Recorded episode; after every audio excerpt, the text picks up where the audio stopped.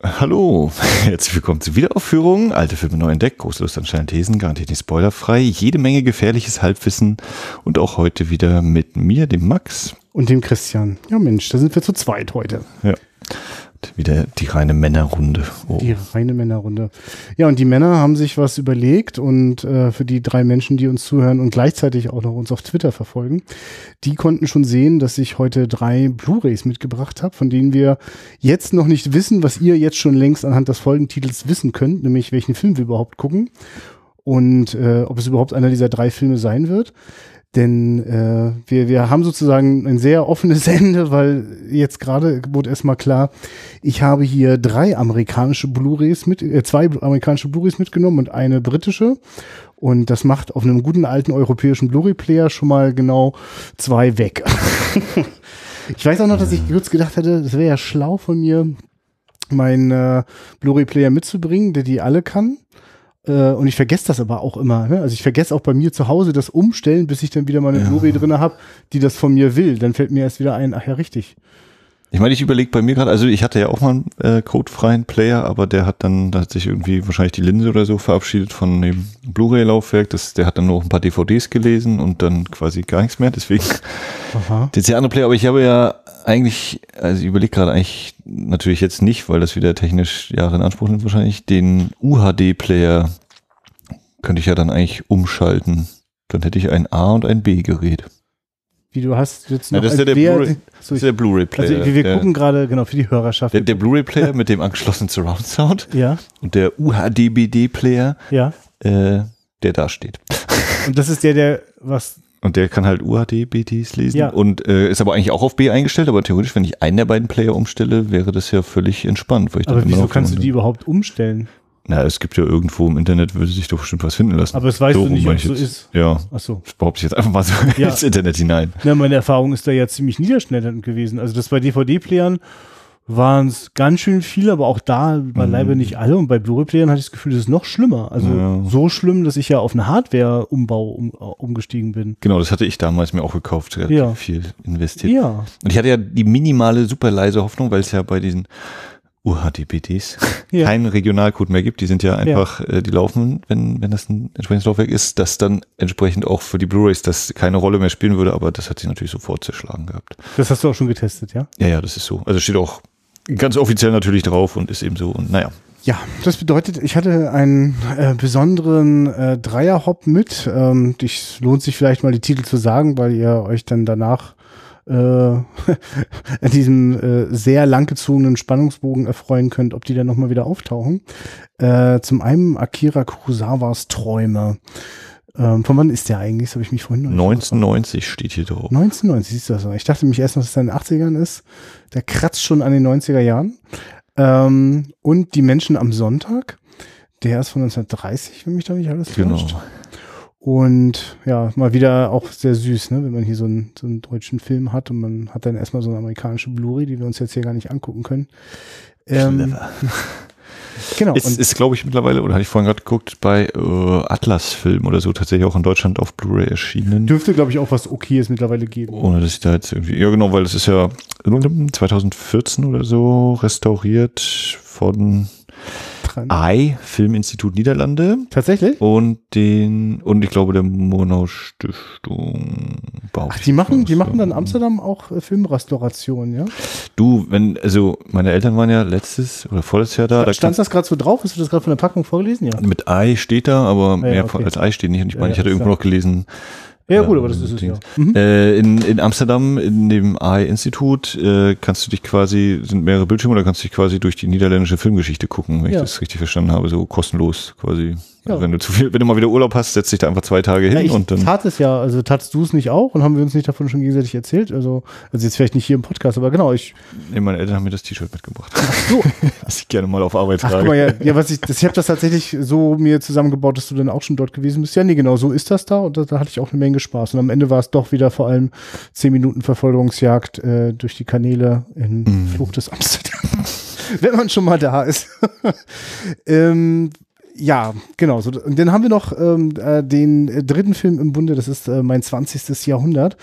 von ähm, der Injedi, ähm, wie heißt sie? Il- Ildiko Injedi. Und äh, die Injedi, die hat ja äh, vor einem. Jahr, genau, den Berlinale-Gewinner ähm, Körper und Seele, Body and Soul, den ich unfassbar schlecht fand, also richtig so, also ärgerlich schlecht, der allerdings auch kurz mal blitzen lässt, dass dort eine durchaus fähige und poetische Filmemacherin am Werk ist. Ich finde, die verrennt sich dann in sonst was und ich habe mich, hab mich sehr geärgert in dem Film. Ähm, aber der hat zwei wunderbare Darsteller, nämlich nicht die Menschen, sondern zwei Hirsche, die sich dann an der Schneelandschaft begegnen. Hast du den Film gesehen? Ausschnitte. Ah ja, okay. Hast du diese Hirsche gesehen, die sich Ja. begegnen? Das ist wirklich ganz großes Kino. Man staunt, weil man möchte annehmen, das sind keine digitalen Hirsche. Was es nur noch beeindruckender macht. Also was wirklich toll ist, was da zwischen zwei Tieren passiert. Und das drückt tausendmal mehr aus als alles Geschwülstige, was dort geredet wird in dem Film. Aber ich nehme zur Kenntnis, dass das ganz viele Menschen ganz, ganz anders sehen.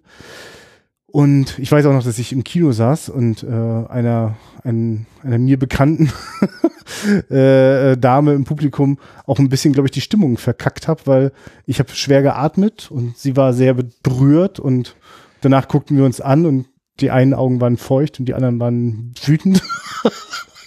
das passt überhaupt nicht zusammen.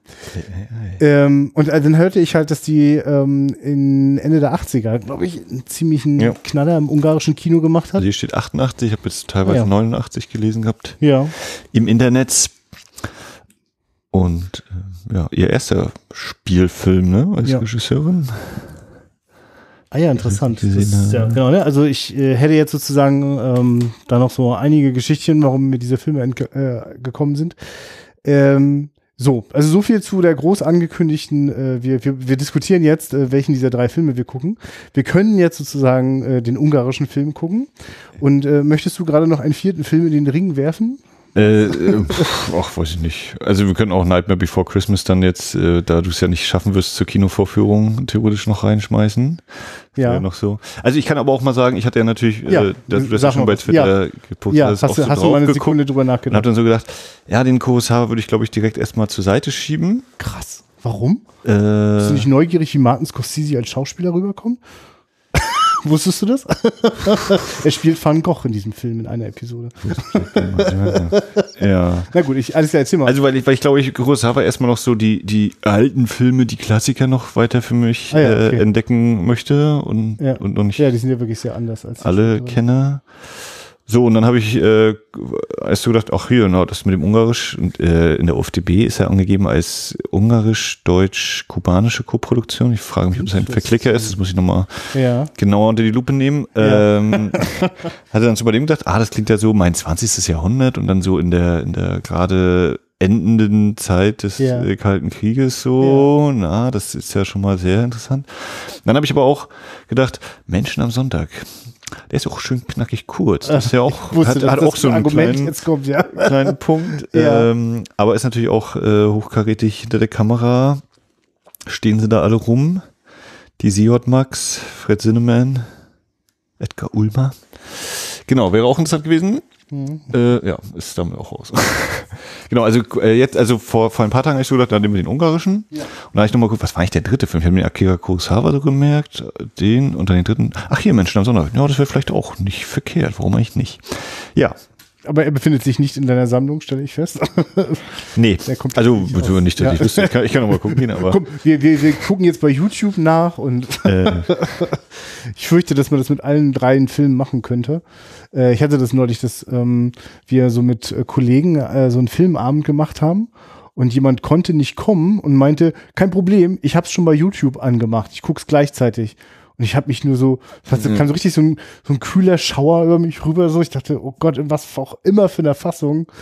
Ja. Ich habe das Gefühl, oft so viele Filme, die immer noch da rumliegen und wo das der Urheberrechtsautomatismus äh, Automatismus noch nicht greift, sind dann oft noch so von vor sechs, sieben, acht Jahren so diese DVD-Rips, die da wirklich oder Video-CD-Rips, keine Ahnung. das ist so, ein- das ist so ein bisschen wie, wie dieses äh, Gutenberg-Projekt, wo ja auch quasi Ja, sich viele Texte online finden lassen, was ja Ah. grundsätzlich erstmal eine schöne Sache ist, ne, dass man also Ja. Zugänglichkeit hat, aber dass es eben meistens dann irgendwelche gemeinfreien Va- Varianten sind oder so, die dann, äh, was dann losgeht mit dem Schriftbild und also was wo dann Leute eben nochmal alles. abgetippt haben dann oder? Oder mit Texterkennung. Kann aber, ich nicht genau sagen. aber keine 1 aber- zu 1 Kopien von veröffentlichten Büchern, nehme ich an. Ne? Das ist, Es sind einfach die Texte so Ja. von Mhm. Anfang bis Ende. ja. Aber eben, wäre dann ist dann eben die Frage, welche Auflage, äh, Ja. Diddlim und wie gesagt, vor allem irgendwelche gemeinfreien Versionen. Das hatten, also der eine Professor damals auch gesagt, so, das ist grundsätzlich natürlich, ne, du hast erstmal den Zugang zu diesen Sachen, äh, kostengünstig. hm. Aber die Kehrseite ist eben dann die Frage, also wenn man dann eben, wie wir das ja hier auch manchmal mit seinen Filmversionen machen, äh, so ein bisschen in Anführungszeichen akademischer rangehen willst, dann kommst du natürlich schnell an ein paar Grenzen, ja. was sowas angeht. Äh, Ich finde ja immer ganz interessant, wo die Dinge so herkommen und äh, welcher Fassung. Das ist eigentlich eine schöne Angewohnheit, oder? Das, also wir ja auch bei den Filmen wissen, wo sie herkommen und keine Ahnung, also die das einfach, ja, wäre schon, ja. Nee, nee, es gibt ja so ein, es gibt ja ein paar gemeinfreie Filme. Das ist ja meistens nicht schön, was damit passiert ist. Also wer vor fünf Jahren sich auf die Suche nach äh, ähm, hier ähm, nach George äh, Romeros ersten äh, Zombie äh, Night of the Living Teil, ne? Dead. Das, da gab es ja auch so eine unfassbare Schwämme von wirklich furchtbaren Kopien. Da hatte ich dann mal das Interessante gelesen, ähm, dass der natürlich in Amerika, also ne, in Amerika mag der gemeinfrei sein, aber dass es zum Beispiel Hm. Rechteinhaber für die deutsche Synchronisation gibt, die äh, in der Regel aber auch nicht davon wissen oder nicht gefragt werden, wenn dann Hm. Ja, ja. der Titel erscheint mit den entsprechenden Tonspuren. So zum Thema Legalität und naja. Genau, ja, und das waren fast immer nicht, es war nicht, nicht sehr schön. Als ich jetzt mal ein paar Screenshots gesehen habe von der Kriterien-Neuauflage, ich- oder was weiß ich vorher auch mal der Transfer kommt, aber Ja. einfach nochmal direkt vom Filmmaterial, das, ja, das sind schon ein anderer Schnack. Gut, wir könnten das jetzt, glaube ich, auch noch auslehnen auf die. Also du kannst auch gerne noch sagen, also wir können auch die Nightmare Before Christmas, wie gesagt, noch, da darfst du dann äh, gerne noch sagen, ob ja oder nein. Oder was für dich dafür oder dagegen spricht im Vergleich zum äh, 20. Jahrhundert von Illico Enyedi, wenn die so ausgesprochen wird. Oh, oh. Ich, ich, so ich, ich, wusste, ich wusste das mal, aber ich, war jetzt auch irritiert von den ersten beiden Buchstaben, ob es nun ein I und ein L ist. Also das ja, aber ich weiß halt nicht, ob man, ob die ungarische Sprache, da bin ich nicht so bewandert. Ja. Wie man ja wahrscheinlich auch Kurosawa also, Akira ich sagen kann ja, könnte. ich kann ja nur sagen, also äh, wir, wir haben ja noch, wir haben ja noch ein richtiges, einen richtigen Knaller dieses Jahr vor. Das wisst ihr nur noch nicht. Was, Äh, doch, das haben wir doch bei doch, Lola wir, ne? Rempler Ah, ja. Okay, genau. Also, dann finde ich, äh, braucht's, es braucht ein, ich brauch, finde, ich finde sehr, es braucht ein Gegengewicht. Ich habe keine Ahnung, äh, wie es sich anfühlen wird, ein mein 20. Jahrhundert zu sehen. Ich würde es gerne mit dir zusammen ausprobieren. Mein Tour über Christmas, weiß ich, ist einer der wahrscheinlich schönsten handgemachten Stop-Motion-Trickfilme, die je aus Hollywood gekommen sind. Und äh, ich glaube wahrscheinlich auch einer der schönsten Danny Elfman-Soundtracks. Singt er eigentlich selber auch? Ähm, Ja, ne? Also es ist, glaube ich, wirklich ich wüsste tausend gute Argumente, das zu gucken, nur ich weiß schon alles. Also im Sinne von, es wird keine Überraschungen geben. Hast du ihn schon äh, eigentlich gesichtet für, für deinen, für deinen, äh, Also ich hatte ihn ja sowieso schon mehrmals Ja, ja. auch gesehen und habe ihn heute Vormittag äh, mir auf Deutsch einmal angeschaut. Wieder. ja. Nochmal so ein bisschen. Und ist komplett durch synchronisiert, ne? Also alle Ja, Lieder ja, und so. ja, ja. Gibt's Mit da, Nina Hagen Ah, ja, gerade fragen, als, als Sally. Genau. Also die ganze Zeit auch, also Gesang und, und Dialog, ja? Ja, also war zumindest nichts anderes eingeblendet. Also es kommt Ja. dann eben, die, die Synchrontafeln werden dann hinterher noch eingeblendet, Ja, ja. nach dem Film und äh, da stand sie dabei. Und da, da eben nur der eine Name angegeben war. Ja. Ich bin davon ausgegangen. Also bei, im Original ist zum Beispiel bei Jack ist äh, Danny Elfman singt und Chris Sarandon ist der Sprecher. Chris Sarandon ist das. Ist das, nee, ich weiß gar nicht, wer Chris Sarandon ist. Kennt man den? Also, Äh, er hatte gesagt, hier, er hatte bei dem und dem Film gespielt. Ich habe es aber auch schon wieder vergessen tatsächlich. mit Chris Penn gerade verwechselt. Ich habe keine Ahnung, wer der Chris Sarandon ist. Wenn er noch nicht in einem Quentin Tarantino-Film mitgespielt hat, dann weiß ich nicht, wer das ist. Wäre ich auch unsicher. Ja. Also wenn die Neugier bei dir reicht, dann finde ich, äh, steigen wir rein in eine eher unbekannte Welt. Wie, wie ist denn deine Quote in Sachen ungarische Kinofilme? Ja. Keine Ahnung. Äh, ungarische Kinofilme, Filme mit ungarischer Beteiligung. Würde ich. Wo kam Dingens her? Der Mittelalterfilm. Das würde ich eher so russisch. Ja, ne? Also eher dann mal zwei, drei tschechische. Das ist schwer, ein Gott zu sein, die meinte ich. Äh, genau, eher so, vielleicht eben mal so tschechisch Ja. DDR-Koproduktion, aber ich meine, kann natürlich auch sein, dass irgendeins von diesen Märchen vielleicht, obwohl nee, die sind eigentlich auch dann eher tschechisch oder Sowjet. Aber Ungarisch wüsste ich tatsächlich jetzt nicht. Muss natürlich nicht heißen, dass nicht irgendwo einer den Weg gekreuzt hat, aber fällt dir irgendwas ein noch bei dir? Nein, ich habe also durch das, also wirklich das sehr schöne Glück, äh, also nur durch äh, Menschen aus Ungarn, äh, nämlich Menschen, die den Europäischen Freiwilligendienst hier in Rostock Ja. in der Medienwerkstatt gemacht haben. Nur dadurch äh, bin ich mit, mit, mit äh, Kino aus Ungarn bekannt geworden. Und äh, einen Film, den ich nie vergessen werde und den ich hier auch dringend allen Hörern und Hörerinnen ans Herz legen möchte, Taxidermia. Das ist äh, Titel kennen, er sagt eine, und, also das ist, ja, also das hat einige Geschmacksgrenzen von mir gesprengt. Ich weiß gar nicht, ob der so ohne weiteres im deutschen Fernsehen laufen könnte. Also so von der extrem, also so, wenn Gaspar Noé auch mal in Ungarn unterwegs wäre, dann hätte das vielleicht so ausgesehen. Also inszenatorisch sehr ambitioniert, sehr wild und, und hemmungslos in, in alle Körperflüssigkeiten äh, sozusagen hindurch. Und dann äh, gibt es einen Filmemacher, der ich weiß, sozusagen manch, manch, also älteres, also aus heutiger Sicht für uns sozusagen die Menschen, die so 20, 30 Jahre vor uns schon Filme gesehen haben zu DDR-Zeiten, die haben sich oft auch über ungarisches Kino gefreut, weil ähnlich wie bei der tschechischen Welle äh, gab es eben auch in Ungarn also eine Zeit, in der Filme entstanden sind, die man sich vielleicht dann gerade in der DDR nicht hätte vorstellen können. Ne? Also die auch manchmal über kreative Umwege Aktuelles thematisiert haben. Und ich krieg, ähm, krieg ich den Regisseur gerade hin? Nee. Also ich überlege, ob äh, durch die aktuelle Bahnhofskino-Episode Joe Esterhaas, ist das eigentlich ein Ungar oder? Also der Name ist. Ja, das ist spannend, ja. Und dann gibt's ja immer den relativ weit verbreiteten den Natsch, N-A-G-Y Nachnamen. Und ich meine, da habe ich auch mal irgendwie. Aber ich weiß nicht. Ach, keine Ahnung. Na, jedenfalls. Miklos Jans, Janski, Jansko. Oh Gott, das ist jetzt Mi- Miklos Jansko. Ja, cool. Das ist, das ist jetzt äh, also endlich mal wieder äh, richtig schönes äh, Halbwissen. Es gibt ja manchmal Leute, die meinen, ach ja, ihr Halbwissen, das ist ja ein totales Understatement. Also bei diesem Regiename, da fällt mir das gerade wirklich schwer.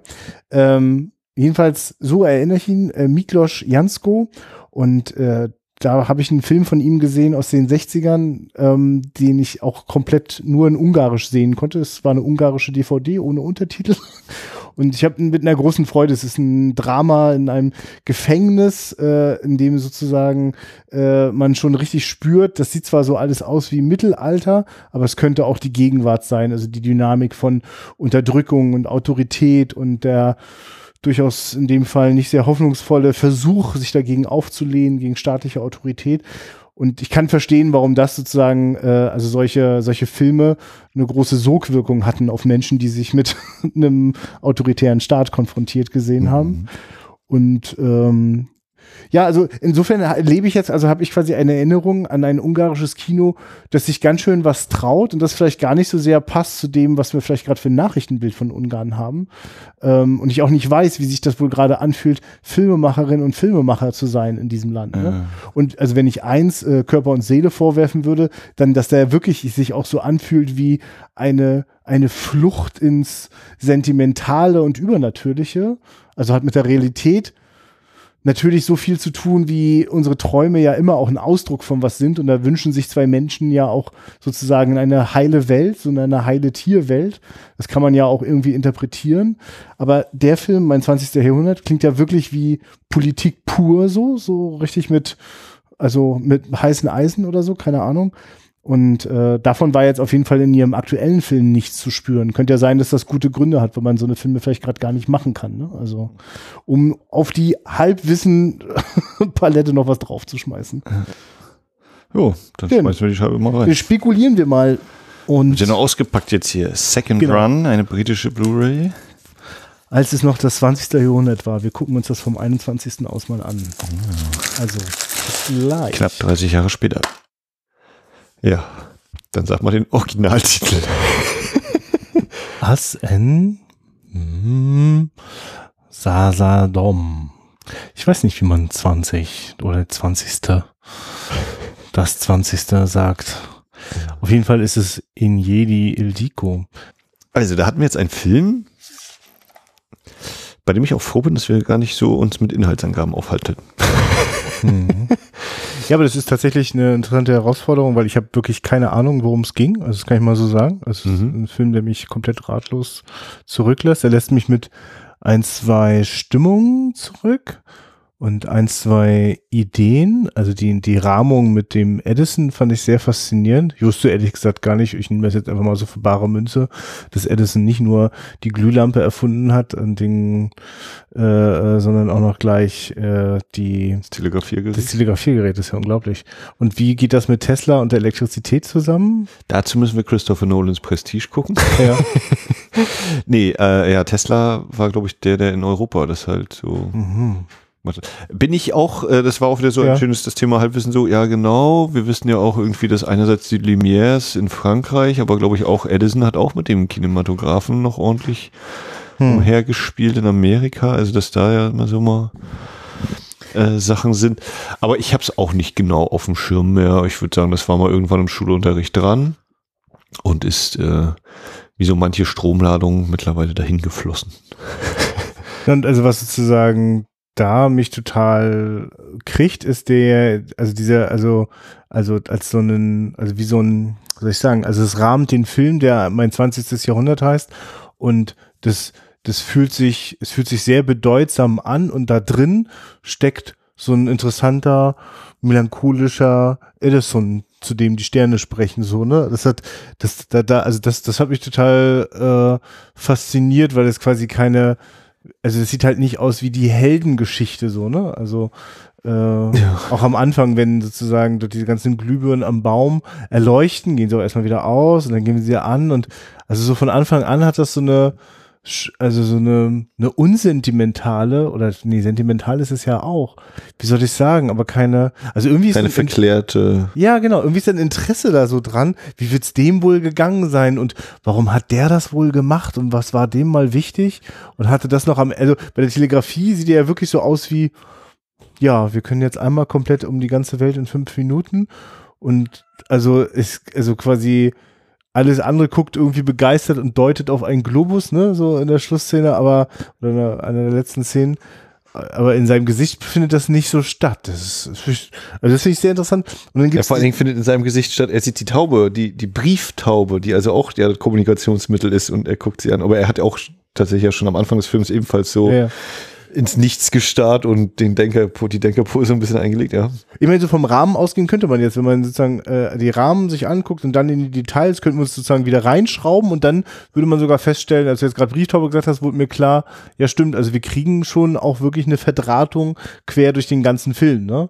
Ähm, da, wo ich nochmal so ein 20. Jahrhundertgefühl hatte, war, ich weiß gar nicht, ob das, welches Jahr das jetzt genau war, ob das 1900 oder eher 1920 oder so, aber dieser Moment, wo diese beiden Züge, äh, die in verschiedene Richtungen fahren, an Bahnhof halten und es so die letzten zwei, drei Minuten vor Mitternacht sind, vor Jahreswechsel und äh, wir äh, sagen als Zuschauer so ein, ja, so einmal so lauter Blitzlichter so, also im Sinne von, wir sehen mal kurz einzelne Fahrgäste, die auf die Uhr starren, auf sich starren, irgendwo hin starren, also aber alle haben so einen Innehaltemoment und ja, dann ist das nächste Jahr und der Zug fährt los, der andere bleibt noch stehen. Das sind so kurze Momente, wo ich so denke, ah ja, so zum, so für, äh, ich mach mal, wie, fühl, wie, wie sich das wohl anfühlt, so wenn ein Jahrhundert anfängt oder so. Und ich muss halt zum Beispiel die ganze Zeit mich immer gefragt, wie lang wohl jetzt wir durch dieses 20. Jahrhundert gehen, wo wir wohl noch wo so ankommen. Ne? Also ich dachte oft so an äh, auch die düsteren Kapitel äh, des, des 20. Jahrhunderts. Und da kamen wir ja gar nicht erst hin, so, ne? Es ist, glaube ich, eher so vielleicht auch so eine Vorahnung, wenn da Attentate stattfinden oder geplant werden oder mal nicht stattfinden oder beinahe. also äh, das, also das sind so Sachen, das sind so Eindrücke, die nehme ich raus. Und das wäre auch alles, was ich irgendwie als Inhaltsangabe vor mich herstammeln könnte, außer vielleicht diesen groben äh, äh, Kerngedanken. Da gibt es äh, zwei Mädchen, die geboren werden. Äh, Kriege ich sie denn jetzt noch hin? Do Dola und Also Ilja? Lilly, Lilly und Dora? Do, ja, Dora, ne? Dora und Lilly, ja. Und äh, die gehen in, die, die sagen, sie gehen in zwei verschiedene Richtungen. Sie bleiben nicht bei der Mutter und sie werden auch getrennt. Äh, die Umstände dieser Dinge sind nebulös bis fantasievoll bis ungeklärt. und äh, dieser Moment, wenn diese Züge aneinander halten, ist ja auch kurz darauf, also genau in diesem Zeitrahmen an diesem Bahnhof entdeckt ja, also entdeckt zumindest die ein, das eine, die jetzt schon eine Frau, also der eine Zwilling seinen seinen Counterpart, von dem sie, glaube ich, nicht wusste, dass es den Menschen gibt.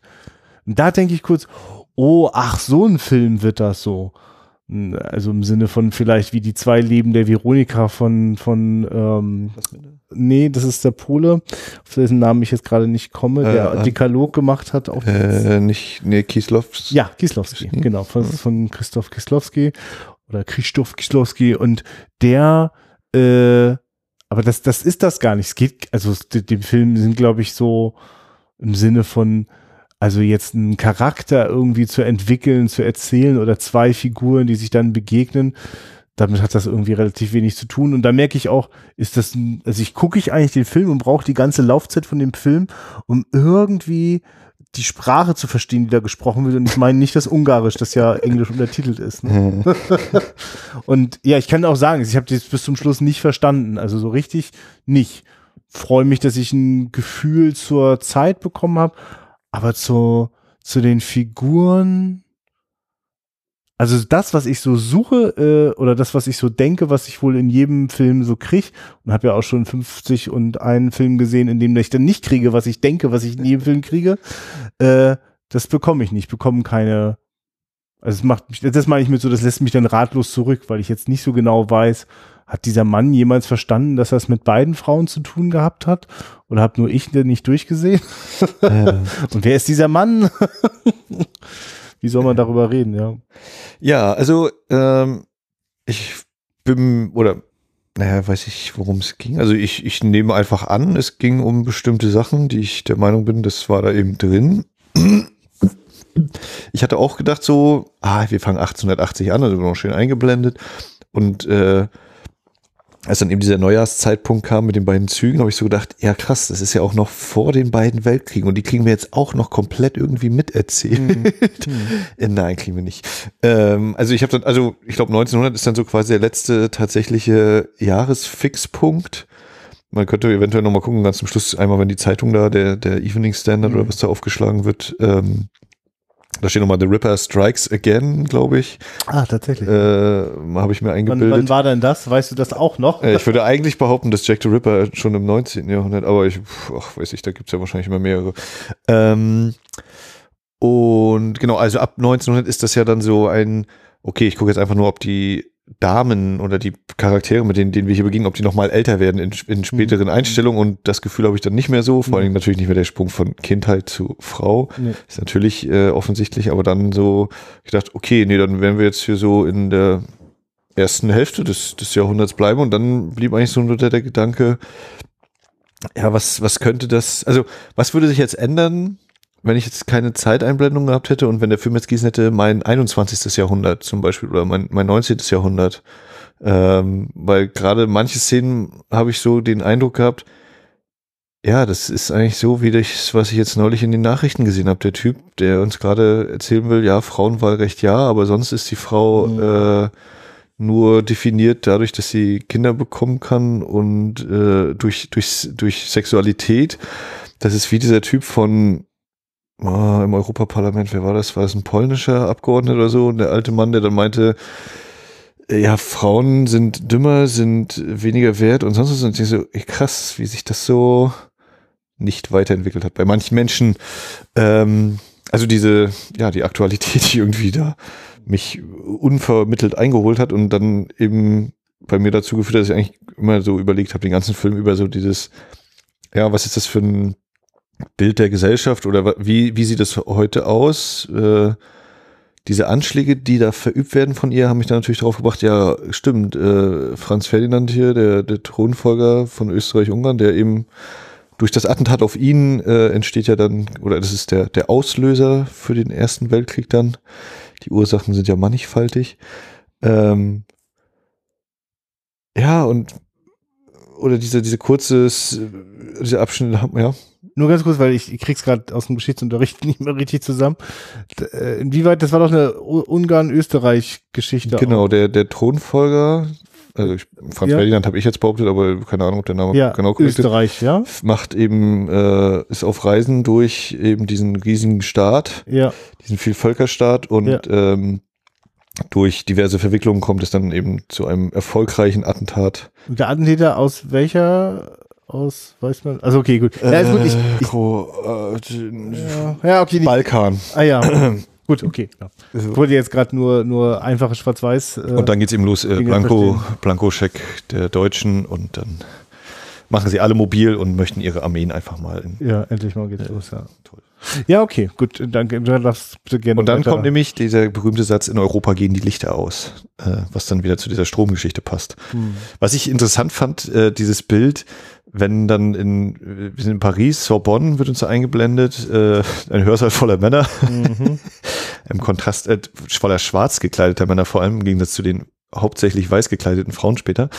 Ähm, wenn durch diese Elektrizität äh, hat dann so ein bisschen was wie, ach so, hat Star Wars das äh, so zwei Männer, die sich gegenseitig die Arme entgegenstrecken und dann werden da Blitze ausgetauscht, ähm, dass quasi in gewisser Weise diese Elektrizität also verbindet die Menschen an dieser Stelle.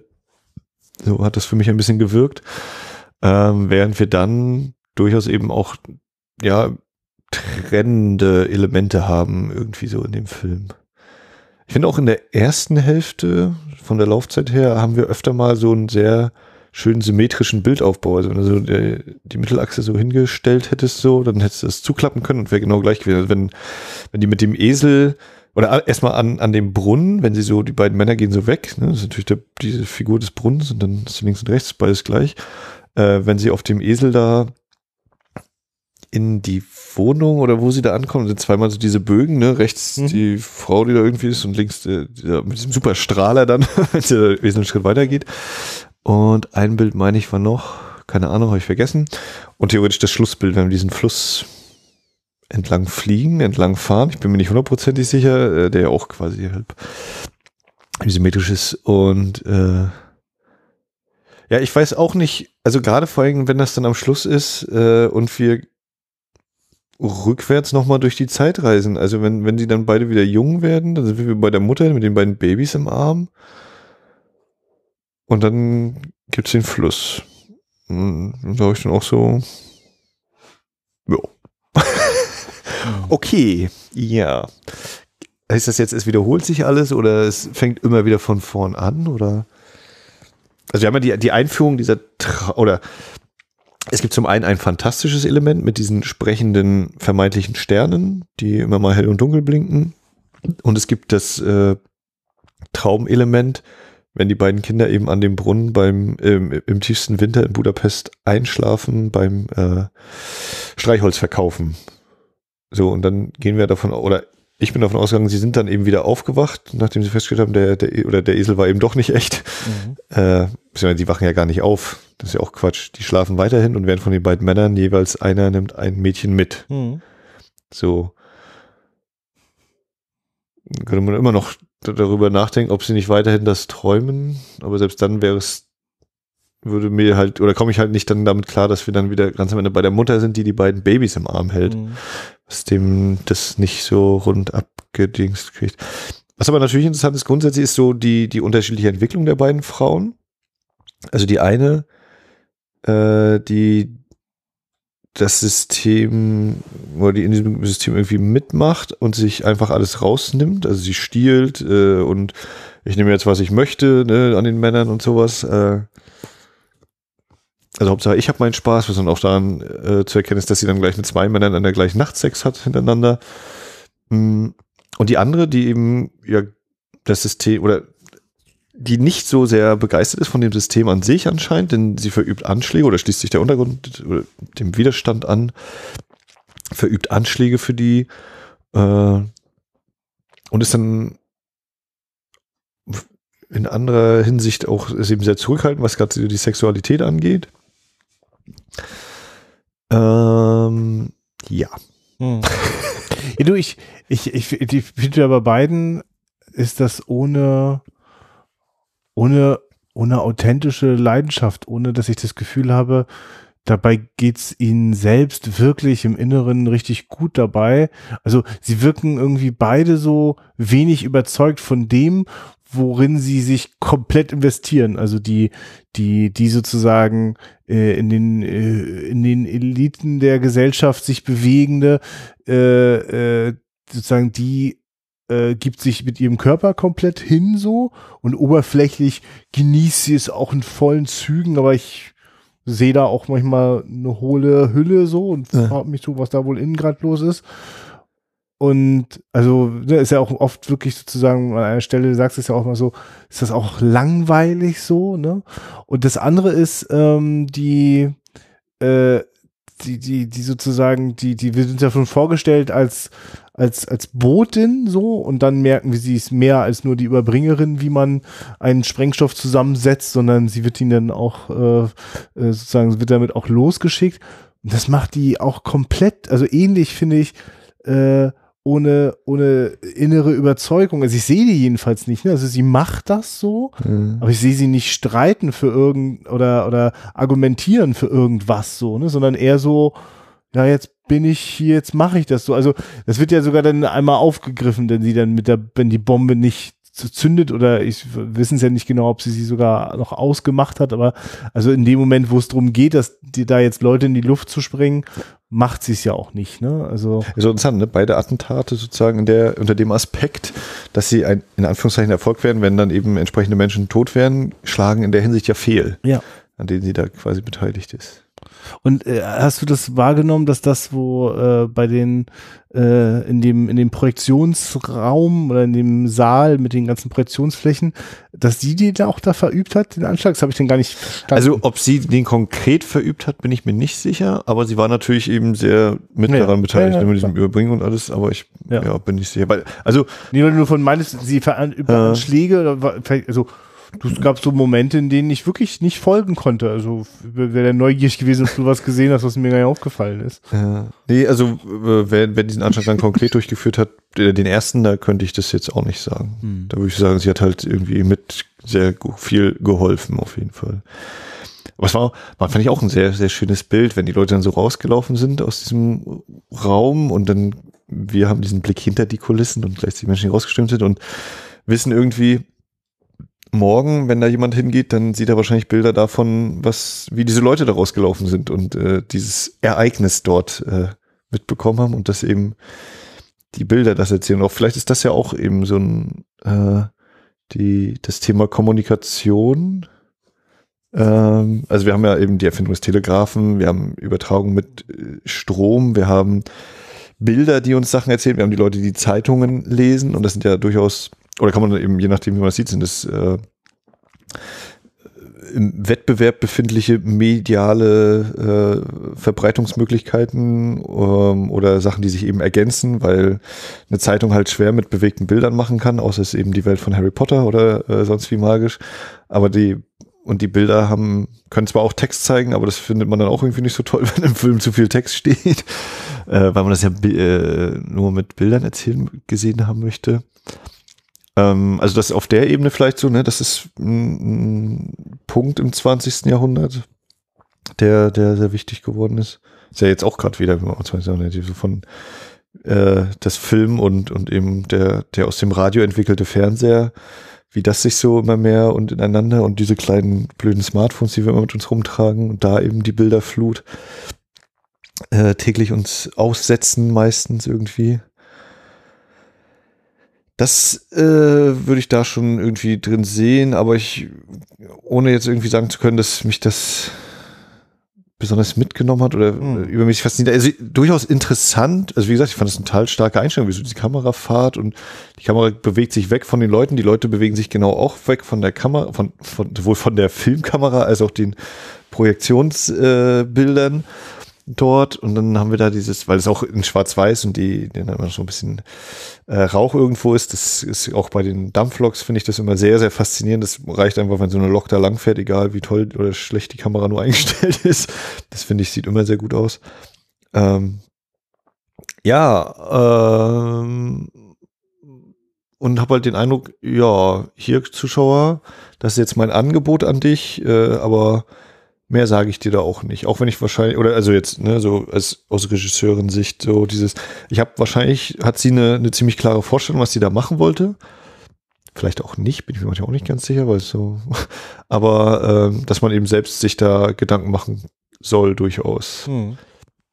Ja, du, ich bin zum Beispiel gerade sehr geneigt, mich nochmal sozusagen vor meiner eigenen Wahrnehmung zu flüchten und irgendwie darüber zu schwadronieren, was ich gerade noch aufgeschnappt habe von einer äh, Filmdebütantin, wie du es vorhin schon gesagt hast. Ne? Also eine Frau, die äh, naja, ich flüchte jetzt mal noch nicht gleich so. Also es, man könnte sehr sozusagen mal einfach gucken, wer hat den gemacht und darüber könnte, würde ich am liebsten äh, die ganze Zeit spekulieren, äh, was sie konnte, was sie nicht konnte so.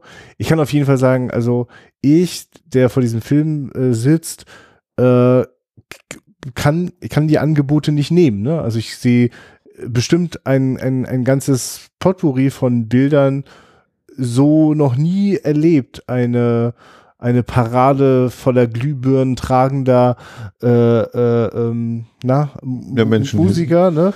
Also die, die, ne, die diese Parade spielen und alle miteinander verkabelt sind und hinten auf einer Kutsche läuft da so eine Funken dampfende Maschine, die, glaube ich, gerade mit, mit, mit, mit, mit Kohle sozusagen gerade Strom erzeugt. Man weiß es nicht so genau, ne? Also richtig so, äh, so, so ganz, weiß ich, es wirkt so wie, oh ja, krass. Also lange vor Solarpanels und Atomenergie sah das noch ein bisschen anders aus, wenn man Elektrizität erzeugt hat. Und das sozusagen als ein durchaus magisches, märchenhaftes Bild, also davon, da, davon gibt's ein paar. So gibt auch einen Moment äh, äh, im Hamburger Stadthafen, der wo durch den Bildausschnitt sozusagen man auch in den 80ern es geschafft hat, ein, ein Hamburg-Gefühl um die äh, sozusagen die Jahrhundertwende noch hinzubekommen. Ne? Nur ich genau, das sind also wunderbare Angebote, das sind atmosphärische Bilder, alles was du gesagt hast, so einer atmosphärischen äh, äh, konzentrierten Schwarz-Weiß-Fotografie, äh, und ich, ich komme da, ja, also ich finde das richtig schwierig. Also wirklich dieses, ja, wie vor einer fremden Sprache, die, äh, die ich nicht, die ich nicht entschlüsseln kann.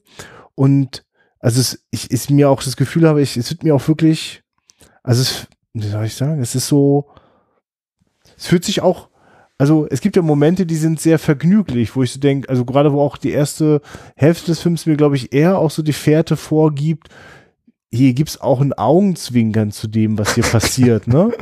Also ja. wir nehmen, also ich ne, also das, das musst du jetzt hier alles nicht so schwer nehmen und kannst auch mal quasi gucken, wo du, also, also so fast wie so eine Einladung zu so assoziativ, so, aber das hält der Film null durch. Das ist überhaupt, also für mich ist das mhm. zwischendurch richtig anstrengend. Also, also ich überlege zum Beispiel gerade so dieses, äh, dieses ich, ich glaube bei Possession war das erstmals mit so dieses, ähm, es ist halt von einem Filmemacher, der eigentlich irgendwie gegen das System, in dem er lebt, noch äh, sich doll ähm, positionieren möchte oder ihm erzählen möchte, wie schlimm das ist.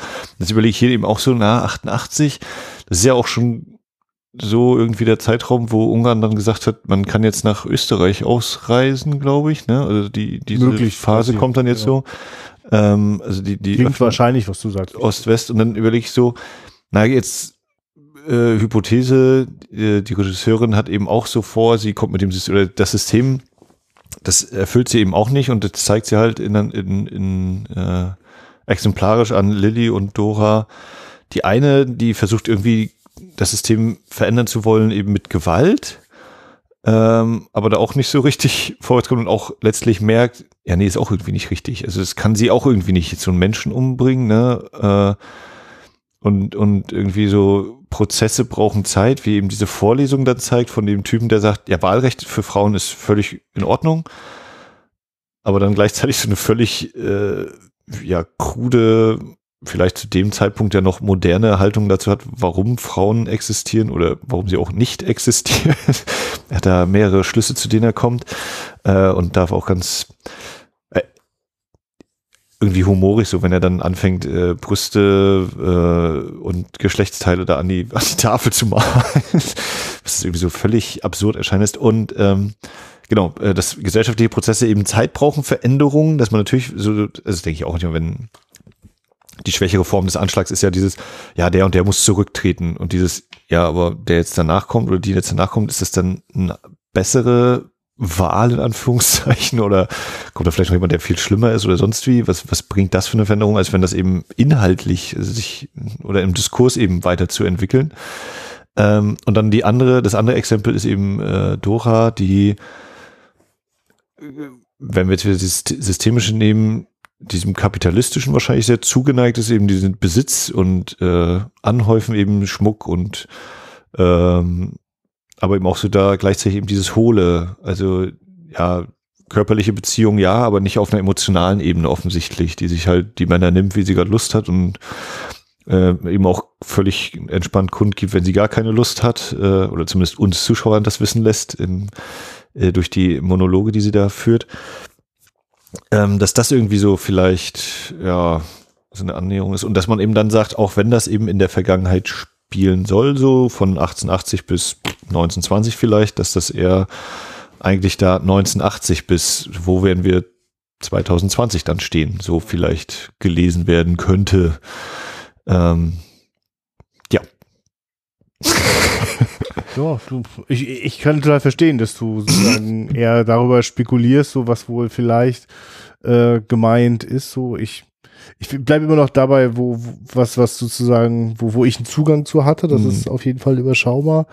Äh, also ich merke auch mal, dass wenn du, wenn du, wenn du die Figuren beschreibst, dann so, ja, das wäre, also wenn ich das ganz wohlwollend angucke, könnte ich das jetzt im, im Nachhinein sozusagen so sehen, ne? Und es ist ja schade, ich hätte gern was davon gefühlt, so, ne? Ha? Also es gibt ja, okay, also es gibt ja einige, also ich finde, so im Großen und Ganzen ist es ja also am Anfang macht das ja noch richtig Spaß und so, so spaßig hält der Film das auch nicht durch und greift es auch, finde ich, nicht nochmal wieder so auf. Wenn wir doch am Anfang gefühlt in zehn Minuten äh, durch ganz Europa einmal durchseppen. So, durch die ne? ganze Welt ja gefühlt. Ja, ja, genau, stimmt, richtig, geht ja durch die ganze ja. Europa, richtig. Mhm. Und auch durchs Weltall und einmal hin und zurück. Und das hat so eine, ähm, das hat, das hat natürlich auch ein gewisses Tempo. Es ist aber halt auch so episodisch. Ich bin auch froh, dass der Film das jetzt nicht versucht hat durchzuziehen, weil wirst du ja auch Mischugge ähm, ist es natürlich, also sind das schon besondere Szenen, die, auf die du zum Beispiel gekommen bist, also die Szene äh, zum Thema Frauenwahlrecht, diese ganze Vorlegung, das ist ja eine komplette Szene, das ist schon eher Novum sozusagen, eine in sich ganze Szene, in der, also das ist vielleicht am ehesten so diese, mh, mm, was für mich jetzt so in der, in der modernen Popkultur unserer Gegenwart immer so diese Forrest Gump-Idee ist. Ne? Also ich nehme sozusagen eine Hauptfigur äh, unbeholfener, unbedarfter, jedenfalls nicht für sich wichtiger Art und schmeiße sie in wichtige Zeitmomente ne? und lasse sie dadurch vielleicht von einer menschlicheren Perspektive erleben. So ist das ja. Ne? Wir erleben ja sozusagen einen, einen, einen Schlüsselmoment in der Geschichte, wenn da sozusagen ganz wissenschaftlich mal zusammengefasst wird, warum Frauen wählen können, aber doch trotzdem nichts auf der Kirsche haben im Vergleich zu Männern, ähm, dann darf da mal sozusagen unsere Hauptfigur kopfschüttelnd aufstehen und weggehen. So, ne? Das ist so, aber davon gibt es ja ganz schön wenig Szenen und ich finde zum Beispiel die Szene, äh, so interessant und schlecht zugleich. Ne? Also, weil ich finde, es ist total platter, flacher Humor, wo ich denke so, oh, schade. Also, es hat nichts von der, von der poetischen Feinsinnigkeit anderer Momente. Äh, ist aber eine von den wenigen klaren Szenen so, ne? Also ich bin hin und her gerissen. Das, was ich poetisch und schön finde, da sehe ich, bin ich aber auch immer gaga. Wenn er das länger als eine Minute, wenn das kommt, verstehe ich dann auch nicht mehr. Also wenn der durch den, durch den Bambus da stapft, dann ist ja, ne, also dann äh, verliere ich auch den Anschluss so. Und wenn es dann später nochmal wieder aufgegriffen wird und dann ist unter den äh, Bambusblättern schaut dann die Frau hervor, denke ich, das sieht wunderschön aus. Mhm. Aber was soll das? Ja, mhm. ähm, also das heißt, es gibt Szenen, ach richtig, genau, und dieses, also die, äh, die Szene mit der Frau ähm, in dem, auf dem, auf dem Kreuzer dort, äh, wo sie sich so anbietet auch ähm, das ist ja eine längere Szene, in der das sozusagen auch ein kleines bisschen fühlbar wird, weil es ist natürlich so eine, es ist so eine, so eine schöne kaputte Erotik, weil irgendwie ist es natürlich reizvoll der Moment, wie das da so, wie sie sich da sozusagen so entblättern lässt und gleichzeitig, ja Gott, und dann wird sie halt einfach gevögelt so und es ist so, boah. Ja, ich, ich, ja, komischer. Ja, was aber wirklich genau Ja. dieses, also weil es ja auch der Kontrast ist zu Ja. der, also in dem tatsächlich äh, die, die schönste Liebeserklärung der Welt, wenn der Mann eben der, dieser Steinmauer sagt, ich liebe dich, weil die Frau eben dahinter ist, gerade bei ihrem Auftrag. äh, und ja, dann, richtig. dann eben Mhm. äh, auch wenn man jetzt vielleicht das nicht so sehr fühlt, aber so wie der Mann eben dort seine Emotionen freien Lauf lässt, ist das dann Mhm. Eben die, die äh, eigentlich wollte er auch hier die Emotionen dann haben, weil er denkt, er sieht sie jetzt wieder, er ruft sie wieder und äh, hier könnte das jetzt kulminieren in einem Moment der, Mhm. der Liebe, aber das ist eben der reine Lustmoment, äh, was Ja. ihm dann spätestens klar wird, wenn er dann aus dem Nebenzimmer die gleiche Frau wieder hört. so ein paar Minuten, Stunden später, wann auch immer. Ja, was der Film aber trotzdem hat, sind natürlich äh, wirklich komische Momente, also lustig, humorige Momente. Das ist, äh, wenn wir, den, der, wenn der Affe uns dann einmal, oder Ja. Oh, danke. Ja, Schimpanse. schön, danke für die Erinnerung. Das habe ich schon wieder der vergessen. Schimpanse da erzählt, äh, ja. also damals war's. Ich finde echt so unvermittelt, wie die in dem Zoo landen, so unvermittelt fängt dieser Affe an, im Off zu reden. Ne? Ja, und ich überlege dann, also ich habe auch, also wir, wir sehen dann die, Ja, das die, das Paar, das Paar ist eingeblendet und dann, hier darf ich Ihnen was erzählen? Und sie gucken den Richt, also ich weiß nicht, gucken neben die Kamera, als ob da jemand stehen wird, dann wird auf den Affen geblendet und dann hört man so dieses zweite und ich so, aha, wir gucken jetzt diesen, diesem Tier dabei zu, wie das Tier dieses Gespräch belauscht, dann wird wieder umgeschnitten auf das Paar und ich denke, äh, Moment mal, der Affe erzählt das also gerade, also da, da klickt's bei mir erst, da war ich dann auch mal ein bisschen sehr spät dran um uns dann diese Geschichte zu erzählen, wie er da eben im Dschungel saß mit seiner Familie und er dann das Netz entdeckte. Das könnte glatt meine Lieblingsszene sein. Es ist eine richtig schöne Szene. Dieses, wenn der Affe beschreibt, wie er da mit seinen Geschwistern sitzt und äh, er dann schon gesehen hat, der weiße Mann, der macht so Grimassen, das hat nicht mal unsere Oma drauf und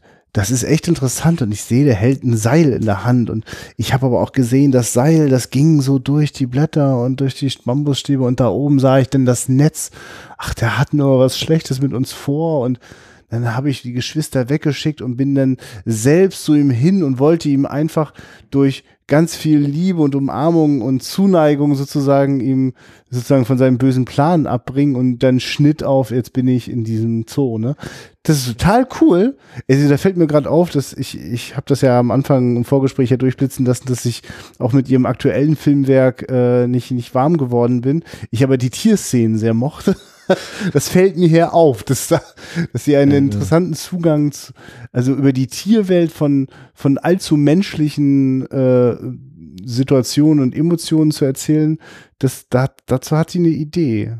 Ja. Ja, danke, dass du es nochmal in Erinnerung gerufen hast, weil ich weiß nicht, ich hätte die jetzt nicht mehr parat gehabt und meine das ernst, dass ich die in dem Moment ganz schön cool fand. Ja, es war, glaube ich, auch der Moment, also der, die Szene hat sich auch dadurch doppelt eingeprägt, weißt du, weil du da dann am Schluss äh, mit den lautesten Lacher von, von Ja. ihr aus gemacht Ja, hast, ja. glaube ich. Also, Es wurde leider gelöscht von konfusen Scheiß danach. ja, dann gibt's noch die, die, äh, ich weiß nicht, die äh, Clockwork Orange mit Hund. Äh, Szene, wo dieser Hund irgendwie im Labor, ja, der Hund hat immer nur das Labor gesehen, er kennt die Außenwelt nicht. Und sie zeigen ihm Zeitrafferaufnahmen von ganz vielen Katzen. Wie brutal. Mit super Musik dazu. Ja. Und, ja, und dann wird dieser Hund, darf er gehen, geht von selbst, ich weiß es nicht, und bringt den Zug zum Halten und wird beim Metzger weggeschubst und dann endet auch diese Episode irgendwie und ist dann vorbei. Und äh, Ich glaube, Ihnen Jedi ist Kubrick-Fan. Das, das Also, ne, das, wenn, wenn man das jetzt, also ich, also für mich ist das einfach zu, zu augenfällig, dass das eben Clockwork Orange ist, weil Ja. er eben so mit dem, wir sehen sein Gesicht in Großaufnahmen so. und er ist dann irgendwie angestöpselt und auch Ja. wenn, wenn seine Augen jetzt nicht eben aufgerissen halten werden von der Maschine, aber er, er soll da irgendwas sehen, sich Bilder angucken, eben auch diese klassische Musik wieder dazu. Also soll anscheinend eine Konditionierung irgendwie stattfinden. Wäre eben auch wieder die Frage, wenn man jetzt die Tiere äh, nimmt als, als Sinnbild für die Menschen, ob das irgendwie uns was sagen soll. Also, dass äh, die Menschen, die eben da im 20. Jahrhundert gelebt haben, sind alle gefangen genommen worden von dem mächtigen weißen Mann und äh, sollten dann eben mittels der Bilder auch konditioniert werden, um das alles toll zu finden oder weiß ich nicht. Äh, ja, Das ist ja noch eine Riesenszene, die sich entspinnt, wenn der Hund sich sozusagen loskommt oder losmacht aus dieser, aus dieser äh, Kino, Kinofolter. Ähm, Wie geht das weiter? Der, der läuft, er auf läuft einmal durch übers, also über diese riesige Wiese einmal Ja. dort und dann hält, läuft er die Bahngleise entlang und ich denke kurz, oh nein, jetzt wird er aber nicht vom Orient Express überfahren und wir Nein, springen er da wieder an. Dann hält der Zug an und guckt einmal und läuft dann weiter. Ja, der Hund hat den Zug angehalten. Ja. Nur das mal aus der Sicht. ja, und dann geht's ins Also, Wasser. er hat eine, und also es ist auch interessant, dass, dass da eben spielt die, die äh, Absenz von, von Personen, das, Ja, das ne? wird, die, du siehst Das nur den Zug, du siehst nicht den ja. Lokführer oder so.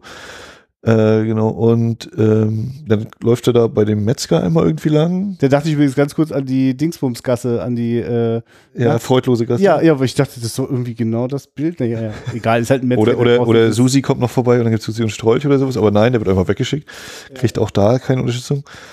Und dann weiß ich schon nicht mehr, ob er dann noch irgendwo weiterhin läuft oder wie das dann sich auflöst. Das habe ich Es geht vergessen. ins Wasser und die Musik schwillt ganz doll an, aber ich richtig zusammen kriege ich es auch nicht. Oder geht er zurück? Oder? Gibt's irgendeine, irgendein, irgendwas, irgendein, irgendeine Verknüpfung am, also wenn diese Szene losgeht mit, er sitzt vor diesem Katzenfilm, äh, äh, also sind wir irgendwie in irgendeiner Form eingeführt, was das gerade ist, wo wir sind, mit wem, was wir sind? Nee, wir Nee. kriegen halt von den, also aus meiner Sicht kriegen wir von den Sternen einmal gesagt, ne, er, er weiß nichts, er kann damit nichts anfangen, er kennt ja nur das Labor, er hat noch nichts von der Welt gesehen. Aber wa was vorher war und wie das im Zusammenhang mit dem dann steht, nee, ne? Also das meine ich gerade, sondern es ist so, ähm, also jetzt will ich, jetzt will ich das nicht alles erklärt bekommen, ist ja Also wäre vielleicht noch wenn- langweiliger. Wenn ich ne? dir Aber- sagen, na, er ist in dem System eben aufgezogen worden und das System ist jetzt eben das Labor und das hat ihn immer gefüttert mit, das ist die Welt, das sind die Bilder und jetzt bricht er halt selber mal in die Welt auf, in die tatsächliche. Er, er darf hinter dem eisernen Vorhang hervorspringen oder so. Also sehr weit thesenmäßig jetzt mal äh, spekulationiert. Ich möchte jetzt mal, ich möchte es jetzt mal wagen und der, äh, also das, das, das ist, das ist auch ein handwerkliches, ja, also, also für mich geht das nicht auf, für mich hat das kein, für mich hat das keinen kein Fluss. Ich glaube, dass das möglich ist. Also wenn ich, ich denke jetzt gerade so an Filme wie, wie die von Peter Greenaway oder so, ne? Da, sowas wie Prosperous Books oder so, das ist auch schon ganz schön schwere, äh, äh, verkunstete Kost, die, äh, die ja auch nicht jede, jede Verbindung, jedes Bild irgendwie erklärt, aber in der sozusagen so, ein, so, ein, so eine Gesamtkomposition, nicht nur auf musikalischer Ebene, irgendwie in sich schlüssig ist. Und das fehlt mir sehr, also, es, also so sehr, dass ich auch merke, ich fühle mich auch so ein bisschen hin und her geworfen, so, ne? Also die, die hat, also ich wünschte ihr, wünschte der Filmemacherin viel mehr Virtuosität sozusagen im Jonglieren mit diesen schönen Dingen, so. Also auch mit den, Mhm. mit den Gedanken und den Momenten.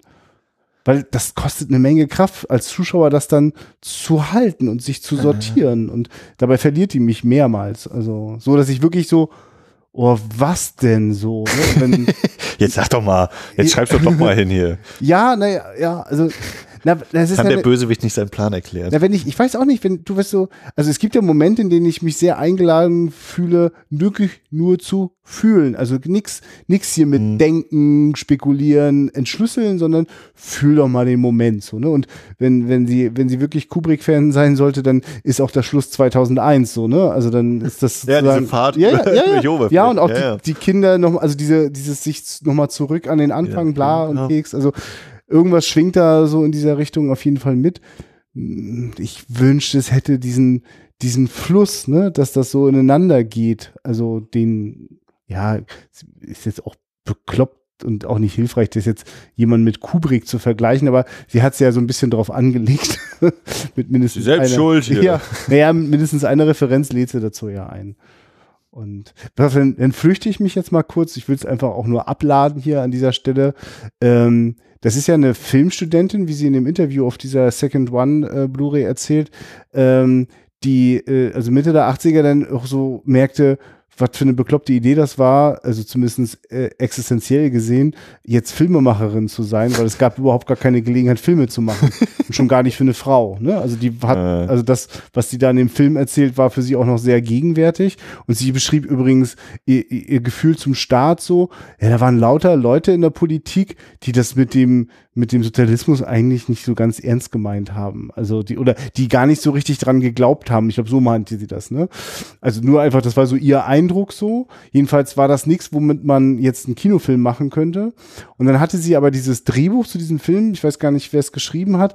Jedenfalls meinte sie, das hatte auch lauter Faktoren, die dagegen gesprochen haben, das als Debütfilmerin zu machen. Also weil hier Zeitgeschichte, äh, viele Kostüme, vieles, viele Drehorte Sowas macht man eigentlich nicht als, als ersten Film und du kriegst vor allem keine Geldgeber überzeugt. Und das war dann ein, ein Zufall oder sie meinte, äh, also, also sie hat das nur so zusammengefasst mit, äh, äh, also äh, mit überraschenden Umwegen landete sie auch bei einer Hamburger Produktionsfirma. Da hat sie auch parallel gefragt und die fanden ihr Drehbuch so toll oder dieses Drehbuch so toll, ist glaube ich nicht ihrs. Steht es da zufällig, wer es geschrieben nee, hat? Also ich ja, habe ne? kurz überlegt, ob sie es vielleicht sogar selber war, aber Ja, äh, das weil, weil ganz am An- Anfang des Abspanns kam irgendwie so ein Ilka-Dixer, aber Ja, das kannst du nochmal nachgucken. Und jedenfalls Oh. äh, hat sie, äh, die, die, die deutsche Produktionsfirma hat, äh, die in Hamburg hat tatsächlich äh, Geld zugesagt und das hat dann die äh, ungarische heimische Produktionsfirma etwas zuversichtlicher sein lassen. Und dadurch kam der Film auf den Weg. Also deswegen ist das sozusagen auch eine Co-Produktion geworden, weil ohne deutsches Geld wäre es wohl gar nicht erst dazu gekommen. Und ja, ist, ja, genau, ist halt sozusagen, wie das so ist mit ersten Filmen. Wäre ja kurios, wenn einem das beim ersten Mal alles gleich gelingt. Kubrick hat ja seinen ersten Film dann auch mit großen Mühen wieder versucht einzufangen und wegzusperren. Weil, Ja, wenn alles, also die hat hier, wo habe ich das jetzt gesehen? Hier äh, hat äh, goldene Kamera, Kamerador, goldene Kamera für besten Debütfilm in Cannes In bekommen, Cannes, ja. 89. ja, wir, wir können das, also ich kann an, das ja. auf jeden Fall nicht ausreichend wertschätzen. Die New York Times hat 1990 auch unter die zehn besten Filme diesen Film gewählt. Das kann man ja auch alles machen. Vielleicht war 1990 auch, ja, weiß ich auch nicht. Was war da noch? Was war da Wild wohl, Heart. Ne? naja, geöffnet. Na, ich, also ich überfliege hier gerade Ja, das äh, Booklet, äh, geschrieben von Jonathan Owen, äh, ein Autor und Akademiker, bla bla bla. Und äh, das Thema so Referenzen und äh, wird hier natürlich, ich musste, also einfach weil die eben Streichhölzer verkaufen, das Mädchen mit den Ja, ja, Schwefelhölzern und natürlich, ja. äh, er nennt dann hier eben konkret Jean Renoir's The Little Match Girl, Mhm. La Petite Marchand d'Allumette. Ja. 1928 unter anderem eben. Und dass die Namen Lilly und Dora äh, aus dem Film Orphans of the Storm von D.W. Griffiths, behaupte ich jetzt. Hier steht nur Griffiths, deswegen bin ich 100% hier. Aber naja, dass da also, deswegen behaupte ich, oder bin ich auch völlig entspannt damit, dass wir sagen, das ist Kubrick, äh, sowohl was eben das äh, Fliegen über eine äh, Oberfläche am Schluss ist, als Ja, auch natürlich ja, der. Hund. ähm, ja, mit den ganzen Tieren, das ist eben auch immer wieder sowas. So hier, Screenplay, Ildiko Enjedi. Ah, ja. Habe ich tatsächlich doch noch richtig geraten. Spektakulär. Ich kann äh, äh, Ungarisch. Ilka, glaube ich, war die Bezeichnung für Drehbuch. ja, ähm, ein so lustiger Film wie äh, episodisch, wie. Sehr interessant. Trotz allem fand ich den auf jeden Fall. ja, Allein schon, also hast du gerade die Schublade mit den Allgemeinplätzen? Ja, ja, ja, kurz, so, was haben wir denn noch? Ja. hier? Ähm, tolle Einzelbilder. ja. Äh, auch heute noch relevant, gerade heute noch, äh, st- immer noch aktuell. Ich unterbreche dich mal. Hat, hat Edison wirklich so eine krassen äh, Lichtshows veranstaltet, wo Frauen Glühbirnen am Körper hatten und dann so lustig rumgetanzt haben? Ich weiß es nicht, aber es sah für mich aus, als könnte das so gewesen sein. Abgefahrene Ohne Scheiß. Idee, Also, diese Show, so wie eben Nickelodeon, äh, äh, diese fahrenden Kinos, also so wie ja diese, dieses, wo die in diesem Zelt sind und sich Auch die Bilder krass, ne? so angucken. auf, auf, auf äh, Bilderrahmengröße projizierte Filme, die dann, ich weiß nicht, ob du das gesehen hast, man konnte auch erkennen, die Filme laufen dann so im Loop, ne? Die laufen dann quasi über mehrere Spulen dann einfach immer wieder durch den Projektor. Also die gleiche Minute siehst du dann immer wieder. ja. Es ist schon, ja, sah sehr modern aus. Und man spürt auf jeden Fall in solchen Momenten, das hat der Film ge- eingesammelt. Der hat eingesammelt, wie das ist, wenn, wenn äh, der nächste Schritt ein ganz schön großer Schritt und zwar gleich für die ganze Menschheit ist. Das ist, das ist da. ja. Nur, äh, nur, ich, es verkommt zu so einem schmückenden Rahmen und ich habe also ich habe vorher, im, Vielleicht- ich habe im Plot gelesen, ich will mir da glaube ich noch eine Runde drüber aufregen. Ich habe im Plot gelesen, äh, äh, also den Plot zusammenfassend, die ich gesehen habe, war, also da werden also äh, zwei, also ein, ein Zwillingsgeschwisterpaar, zwei Mädchen getrennt kurz nach der Geburt, dachte ich da dann noch so. Na jedenfalls, also und die entwickeln sich dann sozusagen in, in zwei extremen Schichten äh, der äh, Gesellschaft sozusagen in ihre Richtung und begegnen sich dann. Und ich so, wow, geil, da kann man sich ja richtig dran abfrühstücken so. Und so banal hatte die Filmemacherin das gar nicht im Sinn. Und so verspult, wie es aber denn jetzt ist, denke ich, ach scheiße, dann mach doch gleich eine Kurzgeschichtensammlung oder so. Ich, Äh, also wenn ich, ich habe halt nicht das Gefühl gehabt, dass diese einzelnen Teile alle gut zusammengingen. Ich, das hat sich mir manchmal nicht erschlossen und es hat mich sehr da herausgefordert. fehlte dann so dieser Strom. des- Ja. Also ich habe auch so manchmal das Gefühl, ne, so manches so, ja krass, wenn das so irgendwie mehrere, so eine Kurzfilmsammlung Ja. und, und ja, jetzt müssen wir doch irgendwie nochmal einen Rahmen drum stricken.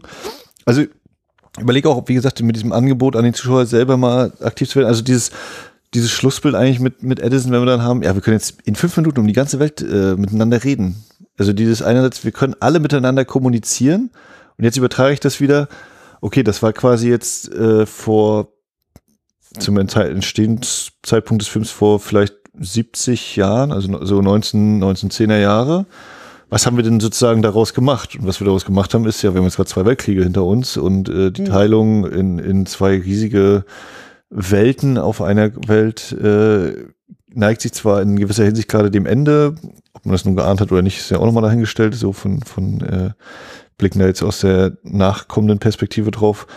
Äh, aber dass eben sozusagen die Welt irgendwie noch geteilt ist, oder ne, können wir natürlich jetzt auch fragen, ist die Welt heute nicht mehr geteilt, aber äh, das ist ja auch nicht so wirklich der Fall. Wollen ja auch schon wieder Mauern bauen. Äh, ja, was hat uns das eigentlich gebracht, dieser, dieser Ja. Fortschritt und so? Aber ich kann eben auch verstehen, wenn man sagt, naja, das ist eben, vielleicht hätte der Film dann noch mehr irgendwie dahinter bringen müssen, als eben so eine kurze Episode oder wie sich das dann im Gesamtkontext da im Film nochmal überhaupt widerspiegelt oder ob das eben so ist. Aber ich habe gerade diese Idee und schmeiß die jetzt noch in diese zwei Minuten Episode rein. Ich meine, mit dem Austausch zusammen wird's gerade was, ne? Also das merke ich auch. Also als du das jetzt gerade erzählt hast, dachte ich, jetzt, also, also diese Sachen mit, ähm, äh, äh, also äh, was danach ja noch alles gekommen ist, so, ne? Also ich meine, es ist ein Film von 1988, das ist auch ein Film, der sozusagen also der ja nicht zufällig denn äh, quasi ab 1880 anfängt. Ne? Ja, also ja. der, das ist schon ein, ne, ein Film, der 100 Jahre zurückblickt, aber anhand der ersten 20 sozusagen oder keine Ahnung. Und äh, ja, man kann auch, genau, andersrum kannst du auch sagen, Ja. naja, der hat äh, absichtlich da, die erste acht sollte eigentlich die neun sein, es sollte schon 1980 sein. Ja, ne? genau. Also, ich, also na, das, also ich, mir ist total klar, dass Das wenn ich in den 80ern im Kino sitze und dann fängt ein Film mit 1880 an, dann habe ich dieses, diesen Querverweis. Das passierte mir auch im Jahr 2018 jetzt gerade. Jetzt habe ich nur gerade, also als du das so erzählt hast, merkte ich, oh, das passt für mich gut zu der, zu dem melancholischen Blick von Edison, ne, der sozusagen scheinbar in seinen Triumphen, also jetzt der Menschheit was zu geben, von dem er wohl auch schon ahnt, das wird jetzt ganz schön viel verändern. Und äh, äh, sozusagen, man könnte ja, so wie das immer so ist, mit all diesen tollen Erfindungen der Menschheit, steckt ja immer mehr Gemeinsamkeit, mehr Friedlichkeit als Potenzial drinne, aber auch immer das Gegenteil. Ich Ne? überlege auch gerade, was war eigentlich die Nachricht, die er jetzt hier versendet hatte? Schon wieder leider vergessen, Na, aber ja, das ging ist- in die Richtung, ne? Ja, ja genau. Na, Im Sinne von, also danke für diese tolle Welt, lieber Gott. Und äh, wir Menschen äh, können sie jetzt äh, formen. so. Und darin steckt, genau, wunderschönes Potenzial und katastrophales zugleich. Und weil wir schon wissen, die Katastrophen kamen danach. Äh, und zwar richtig, so richtig verheerende Katastrophen, also so richtig menschlich selbst gemacht und bis heute wirksam, so, so eine Katastrophen. Äh, nicht nur so eine Naturkatastrophe, wo das Wasser dann auch irgendwann wieder zurückgeht, sondern hat sich in alle unsere Seelen und äh, äh, äh, unsere Gehirne eingegraben. Und ähm, das, also mit, mit, mit diesem Wissen denke ich so, ach, das ist spannend, dann sozusagen so einen, also das so melancholisch zu erzählen. Und dann denke ich so, aber warum, warum so verspult? Also, also umso mehr wir, glaube ich, drüber reden, umso mehr komme ich dem so auf die Schliche und werde nochmal neugierig, nochmal Bilder nochmal wieder zu sehen. So, ne? Also ich habe gerade das Gefühl, wir sind durch eine Ausstellung gegangen, die mich überfordert hat. Jetzt haben wir gequatscht. Jetzt würde ich nochmal mit dem, ich würde dich jetzt reinzerren und nochmal in die Ausstellung gehen, so, nochmal Ja. gucken, so, ne? Also wenn du dieses verspult sagst, ich überlege jetzt Ja. auch gerade wieder, ob das so dieser, dieser Teil ist, wo man dann sagt, das ist eben, so haben die es an der Zensur vorbeigebracht. Also, dass man, dass sie irgendwie gesagt haben, ne, der Sozialismus, wir sind eigentlich auch irgendwie für den Sozialismus und, und aber der Weg, den wir eingeschlagen haben, der ist irgendwie echt doof. Ja. Äh, der, der führt gerade gegen eine ziemlich große Wand. Ähm, aber das eben nicht offen sagen zu können in der Kunst oder vielleicht sagen zu können, aber das hätte dann, wäre dann vielleicht auch der letzte Film gewesen, so ungefähr, solche Sachen. Oder der Film wäre dann nie erschienen. Ähm, dass es da nochmal mit zusammenhängen könnte. Ich meine, ich kann es ja mal sagen, es ist für mich undenkbar, das Gefühl von, äh, äh, das stimmt nicht. Ich wollte gerade sagen, ich kenne ja das Gefühl gar nicht, wie das ist in einer Welt zu leben, wo man nicht sagen kann, was man denkt. Also ich habe zwar das Gefühl, ich kann das, und dann fällt mir aber ein, na, wie oft ich aber auch eine Schere im Kopf habe. Also das heißt, aber da, ja, ja, das könnte sein, ja. Dass du auch auf alles eine Erklärung hast, Max, ist auch gefährlich. Ich, ich, ich hypothesiere ja. hier natürlich, weil ich, ähm, was mir aber natürlich in der Hinsicht gefällt, weil ich ja auch der Meinung bin, äh, es gibt ja. halt keine Komplettlösung. Also wenn jetzt einer nee, kommt hier, nicht, ja. so und so funktioniert das und nicht anders, das ist immer dieses, oder man hat den Film nicht verstanden, das ist so dieses, ach so, es gibt die eine Erklärung und keine andere da bin ich dann äh, schnell so dieses, ja, wenn es nur die eine gäbe, dann müsste man wirklich sagen, hier der Regisseur wollte das und ja. das und deswegen gibt's auch nur das und das, aber das ist für mich dann auch nur eine Möglichkeit, denn ich kann einfach das nehmen, ich habe nur das, den Film gesehen, kenne den Regisseur gar nicht oder die Regisseurin und äh, habe dann, sehe dann jetzt eben hier einen Hund, der komisch verkabelt ist und einen Esel, der durch ein Spiegelkabinett läuft und ähm, also beim Spiegelkabinett habe ich mir zum Beispiel auch sehr stark gedacht, so dieses, jetzt kommt die diese die Verworrenheit des Weges kommt äh, symbolhaft durch. Es kommt vielleicht aber auch eine Selbsterkenntnis, weil man nicht mehr ausweichen kann. Überall hat man Spiegel, man muss sich also selbst äh, sehen. Ähm, aber beides wird nicht ganz so aufgelöst, wie ich das vielleicht gedacht habe. Wäre vielleicht auch, äh, hätte man auch zu dem Zeitpunkt schon wissen können, dass der Film dann nicht unbedingt das macht, was man vielleicht denkt, was passieren könnte. Ähm, ich hatte aber gerade noch mit der Kommunikation gerade noch den Gedanken, dieses, so wie die Welt dann eben in Anführungszeichen kleiner wird, weil man eben in fünf, fünf Minuten einmal um den Globus telegrafiert. Wir reden ja die ganze Zeit oder die Sterne reden mit uns oder mit Figuren in dieser Welt, so wie auch da quasi die Distanz dadurch ja schon kleiner wird. Mhm. Ne, oder eben, oder so wie Sterne wirken enorm weit weg, Lichtjahre entfernt eigentlich, aber die reden ja trotzdem irgendwie da miteinander. Mhm. Und äh, so wie dann eben äh, Lilly nach, ist das eigentlich auch ein Attentat? Da ist ja kein Anschlag, ne? wenn sie diese Flugblätter verteilt. Dafür wird also es war meine Leser, sie verteilt diese Flugblätter in der Fabrik. Und äh, wir sehen es dann nicht, aber wir hören dann eben, kommen sie da runter, holen mal die Polizei und dafür wird sie dann meines Erachtens in ein Straflager nach Sibirien gesteckt. Deswegen hockt sie oh. dann plötzlich da im Eis rum.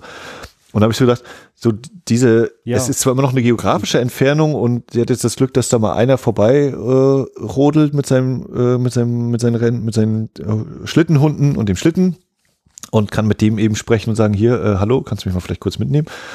Um dann aber später im Film sie nochmal in dieser Pose zu sehen, wie sie wieder da ist auf einmal, wo es dann gerade alles so rückwärts läuft, wo ich so denke, äh, nee, weiß ich jetzt nicht, keine ja. Ahnung. Also ich merke, ich kann mich also entscheidend nur noch an das Bild äh, erinnern, wie sie dort äh, in Sibirien im Schnee sitzt und weil da dann Sibirien äh, kyrillische in, in Buchstaben aufgenommen Buchstaben steht, ja, so. Das hat sich mir eingebrannt und dass danach auch noch äh, äh die die Schlittenhunde? Oder kommt ja, da kommt dann irgendwie hier, ja. also hörst du uns, hörst du uns, erst rufen die Sterne zu ihr irgendwie, guck ja. dich um und dann kommt eben der eine mit dem Schlitten vorbei. Mhm. Ja. Und ich überlege auch gerade, was mir das noch sagen soll, dieses, äh, der, der Dampfer, also die, die Kreuzfahrt, die ja das Land Fiume oder so, also mhm. wo ich so völlig denke, okay, es ist nicht Fiji, ich habe diesen Namen weder auf Englisch, also im Englischen ist ja noch mal ein bisschen drei Meter unwahrscheinlicher, dass ich den schon mal gehört habe, aber ich habe auch im Deutschen überhaupt keine Idee, welches, mhm. welches Land, welcher Staat das sein soll und ähm, deswegen hatte ich das dann so verbucht und okay, wir sind jetzt wieder an diesem Nichtort oder auch ja. tatsächlich nicht existente Staat, den es eben im Vergleich zu den anderen hier im Film genannten nicht gibt in der Realität, dass wir da eben was dann eben auch dafür, wir sind jetzt plötzlich auf einem Schiff, also auch nicht mehr auf dem Festland, wir sind nicht mit dem Zug unterwegs, nicht mit dem Schlitten oder ja.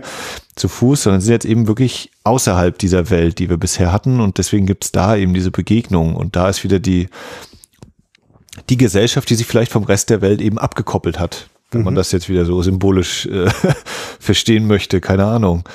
Äh, und dass da dann eben dieses, äh, diese abgekoppelte Gesellschaft, die sich mit ja, äh, Ping-Pong und äh, völlig hohlem, weil gefühllosem Sex äh, bespaßen lässt und eben ja quasi irdische Freuden, aber eigentlich gar keine wirkliche Freude mehr daran hat, so.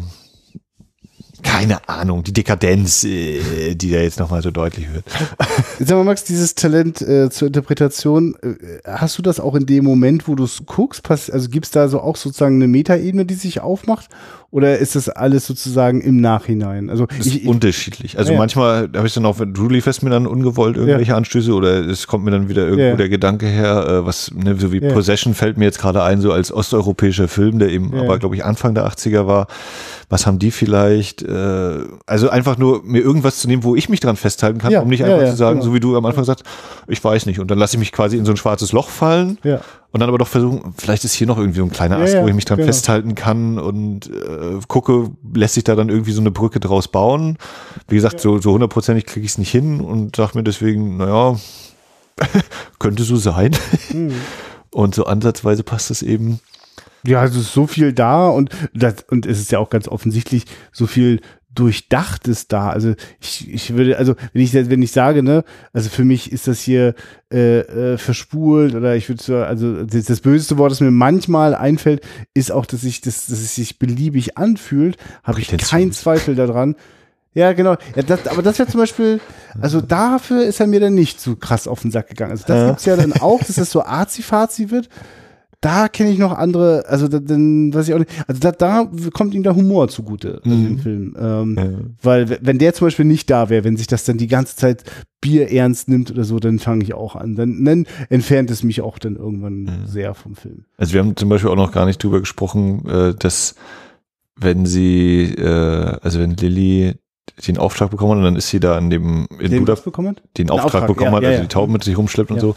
Und dann fällt ihr dieses Büchlein, äh, was auf Deutsch geschrieben ist, wie war das noch, über das Verhalten Mhm. von Menschen und Tieren, Ja, fällt ihr darunter. Und zum einen dieses Büchlein, was zum Verbindungsglied zwischen ihr und dem äh, namenlosen Mann wird. Hat der einen Namen gehabt? mir Äh, fällt der nicht ein. und dass eben auch dieser Ort, wo das Buch runterfällt, immer wieder aufgegriffen wird. Also den sehen wir immer wieder. Und das ist so eine, so eine Weggabelung. Ne? Mal schwenken wir mit der Kamera nach links und sehen so den Holzbretterzaun, mal schwenken wir nach rechts und sehen eben anderen Holzbretterzaun. Und äh, dieser, dieser Brunnen, der da eben steht an, diesem, an dieser Kreuzung, ist mit Jesus. Ne? Das ist die Jesus-Figur an der Stelle. Also auch da darf dann wieder jeder anfangen zu überlegen.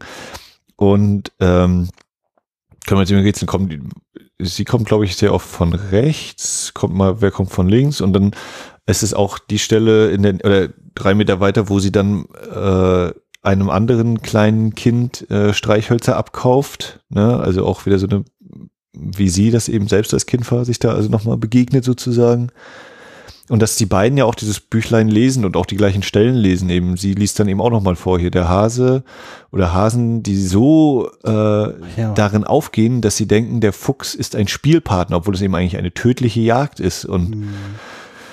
was das jetzt wieder bedeutet, äh, Guck mal, das ist so ein Moment, ne? Da denke ich für einen Moment so, das ist ja richtig genial. Und dann ist es so, oder was ist, hä? ja, und? Also es ist so, äh, wo führt dieser Gedanke uns ja, jetzt ja, ja, genau. Es ist, Kommt, äh, kommt man zum Abschluss. ja. Ja, und dieser, dieser Hasen, die wir dann spielen, da habe ich eigentlich auch gedacht, so jetzt muss ja auch irgendwann nochmal Hase- und Fuchsjagd kommen. Und wir haben aber eigentlich nur die beiden toten Füchse, die äh, Dora sich um den Hals hängen hat und dann gesagt bekommt, wie toll sie doch aussieht. Das gibt's ja noch. Ähm, Oh, ich merke, wenn du jetzt türmst du die, all diese symbolisch aufgeladenen Bilder aufeinander. ich gehe einfach nur die ganzen Tiere durch. Ja, du, nee, du hast ja recht. Ja, das ist ja ein sehr krasses Bild, wenn sie da mit diesen toten Füchsen rumläuft und das für Mode hält. Ähm, aber ich weiß, dass er, also das macht gerade zwei Sachen auf. Das eine ist, also wenn du dieses, diesen Turm mit den symbolischen Bildern aufbaust, dann merke ich, dass ich, ich wegen meiner, also ich kriege immer diese Allergie im Sinne von, Ja. jetzt will der Film irgendwas von mir im Sinne von, ich müsste irgendwas und dann recken sich immer meine Mittelfinger hoch. Ähm, aber das macht der Film ja so nicht. Das ist jetzt nur, wenn man das so geballt kurz zusammenfasst. Ähm, was aber da an so einer Stelle mit den Füchsen so, das ist für mich so ein billiges, also es ist mir dann viel zu flach so für, das ist jetzt so eine dekadente Frau, also weil es ja auch gleich drei und noch vier kleine Füchse sind oder keine Ahnung. Es ist so, das ist dann wieder viel besser, wenn die, wenn die so, so, so, so, so hohl rumflirtet mit dem, mit dem, mit dem Ja. Aufzug. Wie heißt das? Liftboy. Der Liftboy. Ein unschuldig, äh, immer noch unschuldig, also Ja, wie sie da eben flirtet. Ja, ich meine, das ist noch die, das ist noch die Zeit in dem Film, wo ich denke, es, es, es, es findet jetzt so eine Narration, wo wir parallel beide Welten sehen und dann begegnen die sich. Ja, für den Arsch, ey. Ach, scheiße. Also, das ist schon, das ist ja auch für mich immer wieder mal schön, wenn ich so merke, also ich bin schon auch, also in einer Form von, von einem Erzählkino geprägt. Da, also das, das ist schon echt eine, also das ist schon schwer, wenn es nicht, also. Das ist Arthouse im, im tatsächlichen Sinne wahrscheinlich so ein bisschen. Ja, ne? ich, ich weiß, ja, ja, um mal noch eine Schublade aufzumachen. Ja. Also hier steht. na, es ist zumindestens, also ich man könnte das, genau, man könnte das, genau, man kann das dann allgemein in der Arthouse-Schublade. Es ist auf jeden Fall, äh, also das ist offenbar auch die Idee, also schon wahrscheinlich auch im Drehbuch angelegt. Also wie könnte man eigentlich Geschichten noch erzählen so? Also es, es ist neugierig zu, äh, wie man eine Geschichte erzählt. Es orientiert sich nicht an tausend anderen Geschichten. Das ist, das ist sehr auffällig. Ja, also hier äh, die die Cover, das Cover sagt uns auch, This dazzling film portrays the birth of modernism, also ne, die Geburt des Modernen, a daring world of revolutionary ideas and inventions that promised enchantment and inspired wonder. Und äh, also ich gehe gleich noch einen Satz weiter, also ne, dass uns eben Verzauberungen und, und Wunder versprochen hat. Wir für uns ja auch, ne, die Smartphone, diese, diese äh, direkte Kommunikation, die eben so wie das eben fünf Minuten um die Welt war, ist jetzt hier eine Sekunde um die Welt und wir, die wir jetzt auch da stehen und wer sammelt eigentlich da was für Daten von uns und was ist das, ey, auch, auch wir wieder, ne, so. The film echoes the magic of early cinema, reclaiming the birth of the 20th century as a miraculous moment to be alive. Tja.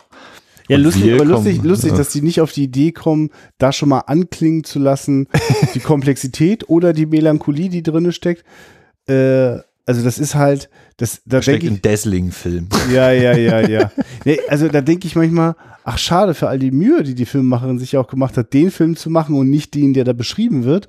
Ähm, also das ist jetzt davon, das war da- das, worüber wir gleich am Anfang gesprochen haben. Wie schön, dass diese ja auch für uns schon tausendmal erzählte Geschichte von der Erfindung der Glühbirne, wenn diesmal gerade nicht der nur der Hurra-Moment ist, sondern wenn da eine ja eine, eine, eine gewisse Tiefe drin steckt oder auch also sozusagen das Interesse daran, welche Perspektive könnte man denn noch dazu einnehmen? Was wäre, wenn Edison nicht von den Leuten hochgehoben wird und er einfach nur jubelt in Zeitlupe, sondern nachdenklich Was guckt? habe ich da gemacht? Ja, genau, was habe ich da gemacht? Also, das ist so, ja, stimmt. Und das, also ich meine, wir können das immer nur am Negativbeispiel festmachen, dass die Wissenschaftler, die die Atombombe dann irgendwie dann fertig Mhm. konstruiert hatten, vielleicht kurz mal innegehalten haben, dachten, hm,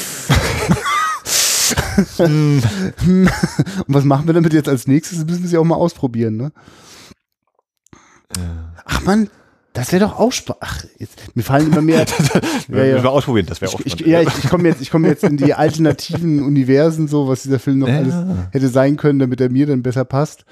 Ähm, ja. Aber das ist vielleicht auch Anregende dieser- Ware. Genau, dass er dazu anregt und Ja, dass er es- deswegen vielleicht auch so unbestimmt, aber vielleicht trotzdem eigentlich auch sehr bestimmt ist, äh, bleiben muss, wenn er es zu konkret macht, dass das dann eben dann das sagt man eben nur, ja, so ist das eben, ja. Und nicht, dass das eben nicht allgemeingültig ist oder dass man eben viel da noch reinlegen kann, sondern Weißt du, was ich spannend finde, Max? Es kommt doch ja. für uns beide dieser Moment, die wir unsere Letterboxd-Tagebücher äh, pflegen. Also du möchtest nochmal auf das Booklet hinweisen? Nee, also ich überlege gerade, ob ich dieses Ja. Bild vorhin eigentlich im Film gesehen habe. Wir sehen jetzt äh, ja, ich erinnere mich, äh, das sind noch Bilder, die ich, das, ist ja wieder so ein magischer Moment. wundervoll, eine, eine ein weiß, dazzling Moment.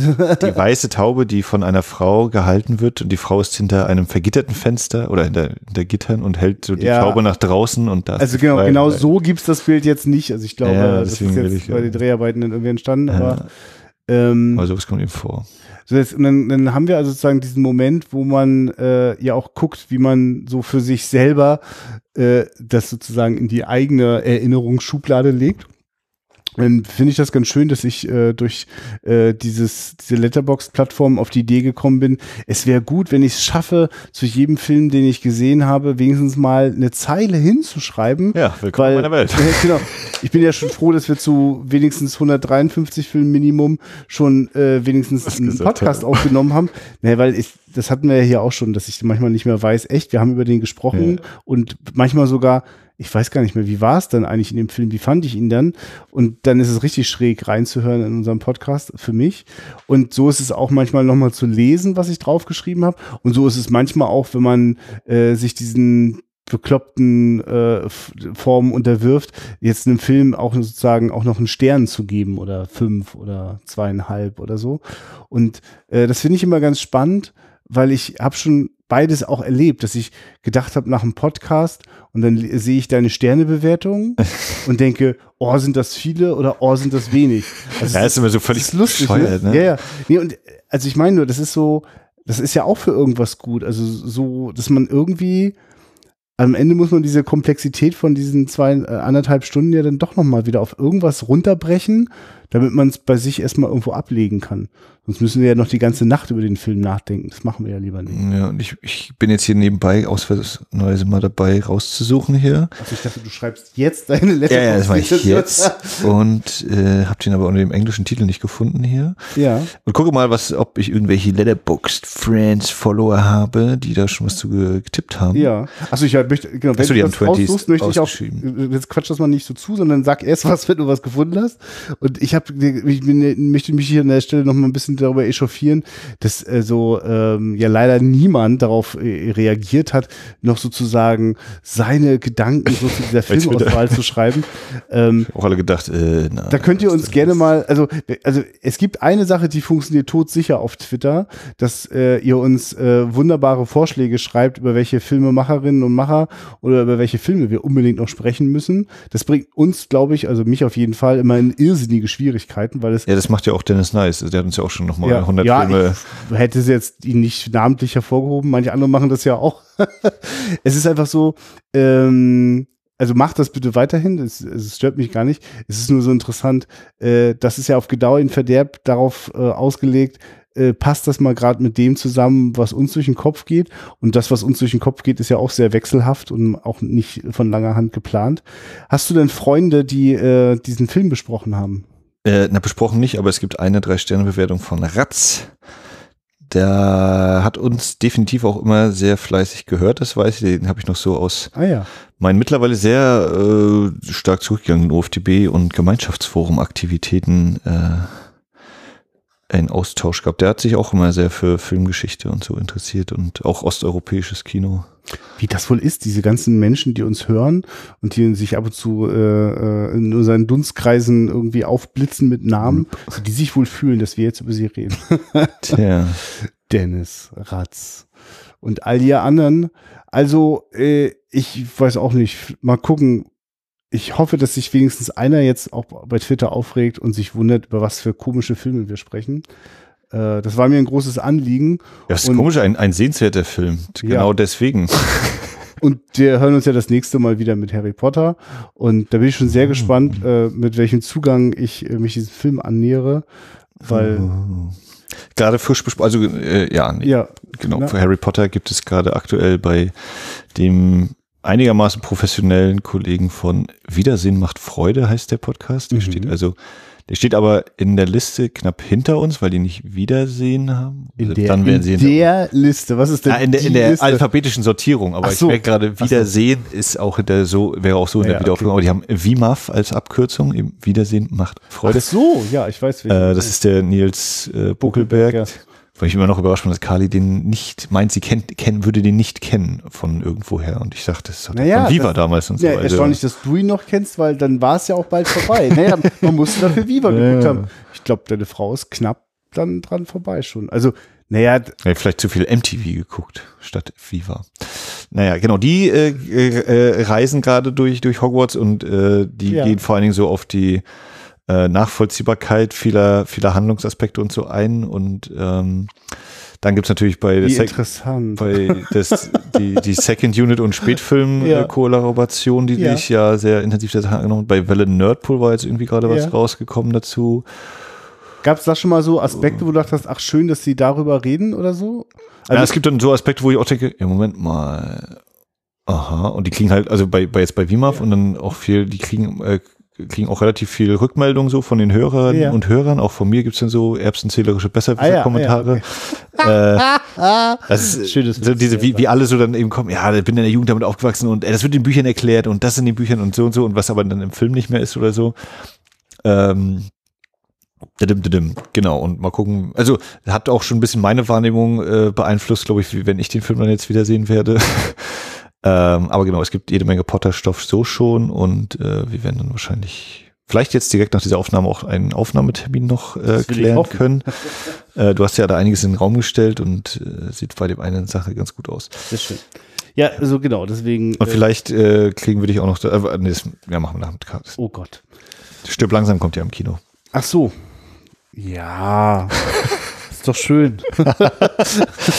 Hans. Ne, es, also, es ist vermutlich der beste Actionfilm, der gemacht worden ist, und dann ist das doch auch gut. Denn Schön. Dann können wir die Folge jetzt mit Ja. zwei Titeln. Äh, benennen. nee, genau. ähm, ja, das war schon so der Also, Ausblick. also sag mal so, also weißt du was? Äh, äh, äh, Stirb langsam wäre so ein Film, für den könnte man das machen, dieses, was jetzt hier gerade Deutschland um sich greift, was äh, die deutschen Podcasts von amerikanischen abgeguckt haben, dieses One-Minute-Format, ne? dass man sich sozusagen einen Film nimmt und dann bespricht man in jeder Folge immer nur eine Minute des Films. Also Hast du da irgendwas von gehört? Irgendwas Ja, Matrix, wird One es Minute, geben. genau. Die machen das gerade. Das gibt's aber, wenn du in amerikanischen Podcast guckst, gibt's das zu diversen Filmen, also ist auch ein bisschen Mhm. unheimlich. Oder zu Serien oder so, wo es dann auch absurd. Nee, Serien ist Quatsch jetzt, aber es, es dauert natürlich dann immer ewig. Aber es gibt ja so Filme, wo ich das nicht uninteressant finde. Und ich finde ja, was John McTiernan in Die Hard macht, ist schon tatsächlich hochinteressant, aber Mhm. wahrscheinlich nur, weil mich das sozusagen interessiert. Aber äh, also ich, ich gucke da manchmal noch Stirb langsam drei, weil ich merke, John McTiernan macht es da noch so ein kleines bisschen, aber er hat es ja auch wirklich nie wieder so gut gemacht. Also das ist schon, ja, ja, vielleicht, ach, aber ich oh, weiß auch nicht. Was ist denn das für eine, was ist denn das für eine Idee, den zu Weihnachten zu zeigen, weil er zu Weihnachten spielt? Genau, ist der Weihnachtsfilm. Er hat- er ist eben auch Mich äh, irritiert das. Ich weiß so alt nicht. wie ich. Äh, also auch dieser Film ist ja ungefähr so alt wie ich hier mit 88er Jahrgang.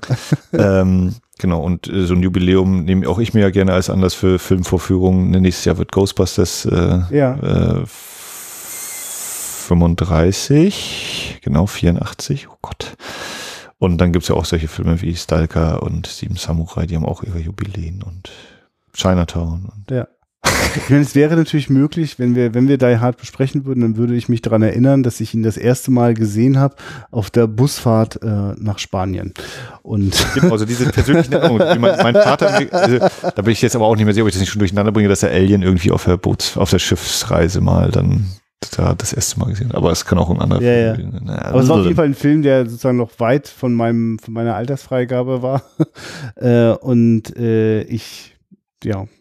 Und also es war auf jeden Fall, das war ein Papa-Film so. Also das war ein Film, den Papa schon toll fand so. Und dann wollten wir mal gucken, was geht. So. ist ja auch krass, das habe ich vor heute auch im Laufe des Tages schon mal überlegt, weil ich äh, von Night Before Christmas die DVD geguckt habe, äh, obwohl ich die Blu-ray auch besitze und mir dann so vorgestellt habe, ja, kam auch heute gerade nochmal irgendwas, das habe ich noch gelesen bei Twitter oder so, von wegen, ja, wie, wie man Filme guckt und lalala und dann so diesen Gedanke, ja, wie das in meiner Kindheit, habe ich so ganz den allerletzten Rest mitbekommen, so Videos, Mhm. habe auch noch Videofilme Ja. Filme auf Video gesehen und dann dieser Sprung auf DVD und wenn ich jetzt hier eine DVD reinlege, dass ich dann schon manchmal denke, das war auch das letzte Mal, dass die im Player war. Die wird entweder nie wieder geguckt, weggeworfen oder eine Blu-ray gekauft. Einfach von, der, von der filmischen Qualität. So wie ich jetzt auch bei dem Ding hier gedacht habe, zwischendurch, das sieht so schön filmisch aus, Ja, das Korn ja. kommt durch. Wenn ich das jetzt auf einer DVD gucken würde, auf dem Fernseher, das wäre nicht mehr so. Das Das wäre schon, das Ja. würde wieder so wirken wie, ach, das ist so ein alter Film, deswegen sieht er so Ja, aus. Und ja. nicht wie, das ist ein Film, deswegen sieht er so aus. Ja. Positiv dann gemeint. Diese technische Entwicklung. Ja, Christian, lustig. Ja, Christian, aber, wir stehen am Anfang eines Jahrhunderts. Was das für Möglichkeiten sind, Wunder und äh, Mirakel, äh, die uns erwarten in diesem Jahrhundert, Ja. das vor uns liegt. ich merke übrigens, die Allverfügbarkeit der Streamingdienste ist mittlerweile zu einem ganz schrecklichen äh, äh, ja, das ist so wie mein, mein ungeguckter Filmestapel. ja, genau. Also, Also, nicht, nie, ich, und ich habe nicht mal das Bedürfnis, irgendeinen Streamingdienst, deswegen, nur noch schlimmer, es kostet Ja, jeden Monat auch noch Geld so. Und, und das plus, ist bei dem Stapel auch so. naja, nee, aber, aber das Schöne ist, der Stapel ist dein Stapel und Ja. das andere ist der Stapel von anderen Menschen, die dir in Der deine plötzlich auch wieder weg sein kann. kacken. Was? Der dann auch wieder weg sein kann. Ja, ja, und, und nee, und die, die, die, die kacken dir in deine Sehgewohnheiten rein. Die, die da oben. Also Ja. die, die äh, meistens ja wahrscheinlich wahrscheinlich auch schon Algorithmen. Also Mhm. äh, das sind ja gar keine Menschen mehr, die sich da irgendwie was ausdenken. Und wie ich dann manchmal, ja, wie ich dann manchmal einfach nur noch nach was Altem suche. Und es, ist, es geht schon, ich weiß schon nicht mehr, wonach das ich ist suche. höchstens, das ist höchstens 2000 bis 2010 in der Auswahl. Also aber was, was Film. kommt denn danach? Aber was, was ist dann, also wenn jetzt alles verstreamisiert wird, das ist ja bei der Musik genauso, ne? Also, Mhm. also wenn wir jetzt mal kurz diesen Edison-Moment haben, so, ne? Ja. Also Edison hat jetzt das, oder der Typ, der das Streaming erfunden hat, oder so einfach, der würde jetzt auch sehr melancholisch gucken. Lies-Typ.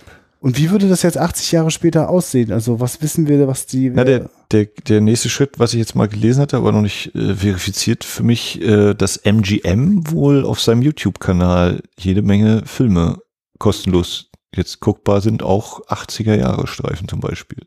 Habe ich aber noch nicht genau geguckt, was da so rumliegt und was nicht.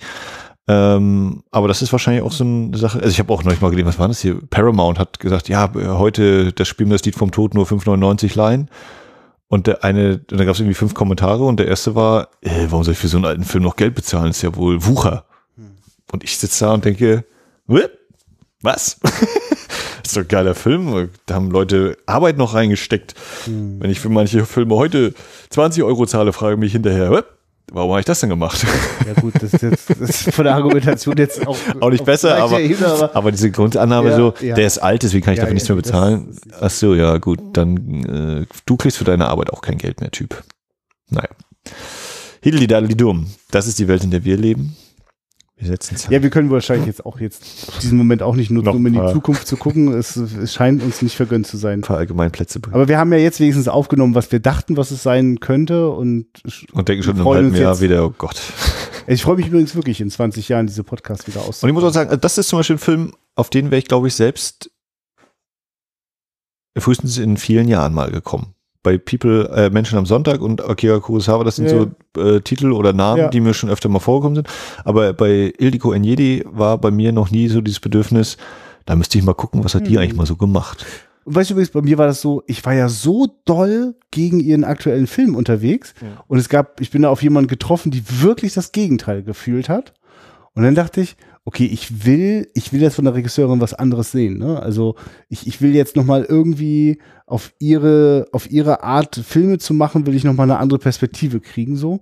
Und ich fühle mich jetzt bestätigt und und schlauer als je zuvor. So. Also, aber, also, also, aber bei, also bestätigt und auch, auch widerlegt. Ne? Also, ich wollte Super. sagen, naja, nee, also Voller na, also, Erfolg. Naja, ich, ich könnte mir das total leicht machen und sagen, genau, Baby, das läuft hier nicht mit uns beiden, das ist nix. Und äh, nee, und das gleiche könnten wir mit Körper und Seele wahrscheinlich auch machen. Der hat auch mehr Dimensionen, als ich ihm zugestehen wollte.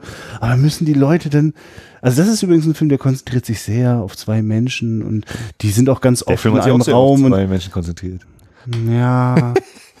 Aber alles das, ne, was ich jetzt hier bei dem. Film überfordernd fand, macht die in ihrem aktuellen Film anders. Hilft auch nichts.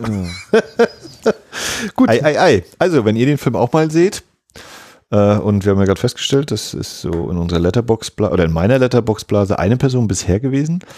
Äh, radikal ändern. Und Aber weil ihr vielleicht- alle unsere Freunde auf Letterbox seid, habt ihr jetzt schon zwei Freunde, die den Film gesehen haben. Ihr packt ihn jetzt Ja. auf eure, wie, wie, äh, ich kenne übrigens geilerweise die Zahlen nicht auf der Letterbox, wie groß meine äh, äh, Watchlist ist. Also die kennst du nicht? Die Zahl kenne ich nicht. Naja, ich könnte sie nachgucken, aber ich wollte damit sagen, sie ist nicht so präsent und ich glaube, sie ist unendlich groß. Ja, meine ist viel zu niedrig, weil ich einfach Guck mal, äh, damit kriege ich die. Du wärst ja schon fast rausgegangen aus der Sendung, aber nochmal die, die 1582. Nein! Und das ist Wirklich? so. Wir haben noch ein paar Jahre. Oh, Aber da sind auch Filme dabei, die habe ich irgendwann mal gesehen, die habe ich nur anscheinend nie bewertet oder sonst wie. Äh, oder ja, Punkt. Also das ist so eine Mischung aus Filme, die ich tatsächlich nie gesehen habe Ja, und, ja. und dann, um die Leute zu verwirren, habe ich da auch Filme drin, die ich schon mal gesehen habe und denken dann, den er nicht und den hat er auch nicht. Also das ist ja und äh, So, ich, alle Leute, die das jetzt nicht hören wollten, sind ja eh schon ausgestiegen, dann kann ich noch mal kurz nachgucken. ja, das ist so ein Äh, bisschen wie bei. Aber ich weiß, du, du hast das mal, du hast das mal sehr intensiv auch betrieben, ne? Also ich, Es hat mal, gab es einen Tag, da habe ich irgendwie, glaube ich, zwei Genau. oder vier Stunden lang einfach so Ja. ah, berühmt oder bekannte Regisseursnamen. das war, glaube ich, der Tag, wo ich mein Während- bei Letterboxd umgeschaltet habe auf nur die mit Reviews. Alles andere will ich nicht mehr sehen. So wie du eben lächerliche 366 auf deiner Watchlist hast. Ach, Was das ist das schon denn? Ich bin gerade auf deinem. Ja, das ist nur ausgewählt. Aber dafür hast du 2366 Filme und ich habe bei mir stehen Und 1710, na, das ist ja schon okay. Und ich habe neulich zum Beispiel auch wieder eine überraschende, ich sehe gerade, dass Effi Bries von äh, Fassbinder da drauf ist. Und äh, Effi, ich sag's immer falsch. Und äh, dann stand ich neulich vor meinem Regal und habe gestaunt, dass ich eine Fassbinder-Box habe. Und ich dachte, Mensch, Effi Bries ist auch dabei. Ja, guck mal, das Telefon klingelt, jetzt geht hier eine andere Sendung ab. Also, bis zum nächsten Mal. Auf Wiederhören, bis zum nächsten Mal. Ciao, fröhliche Weihnachten. Wiederhören. Oh, zeitlich verortet.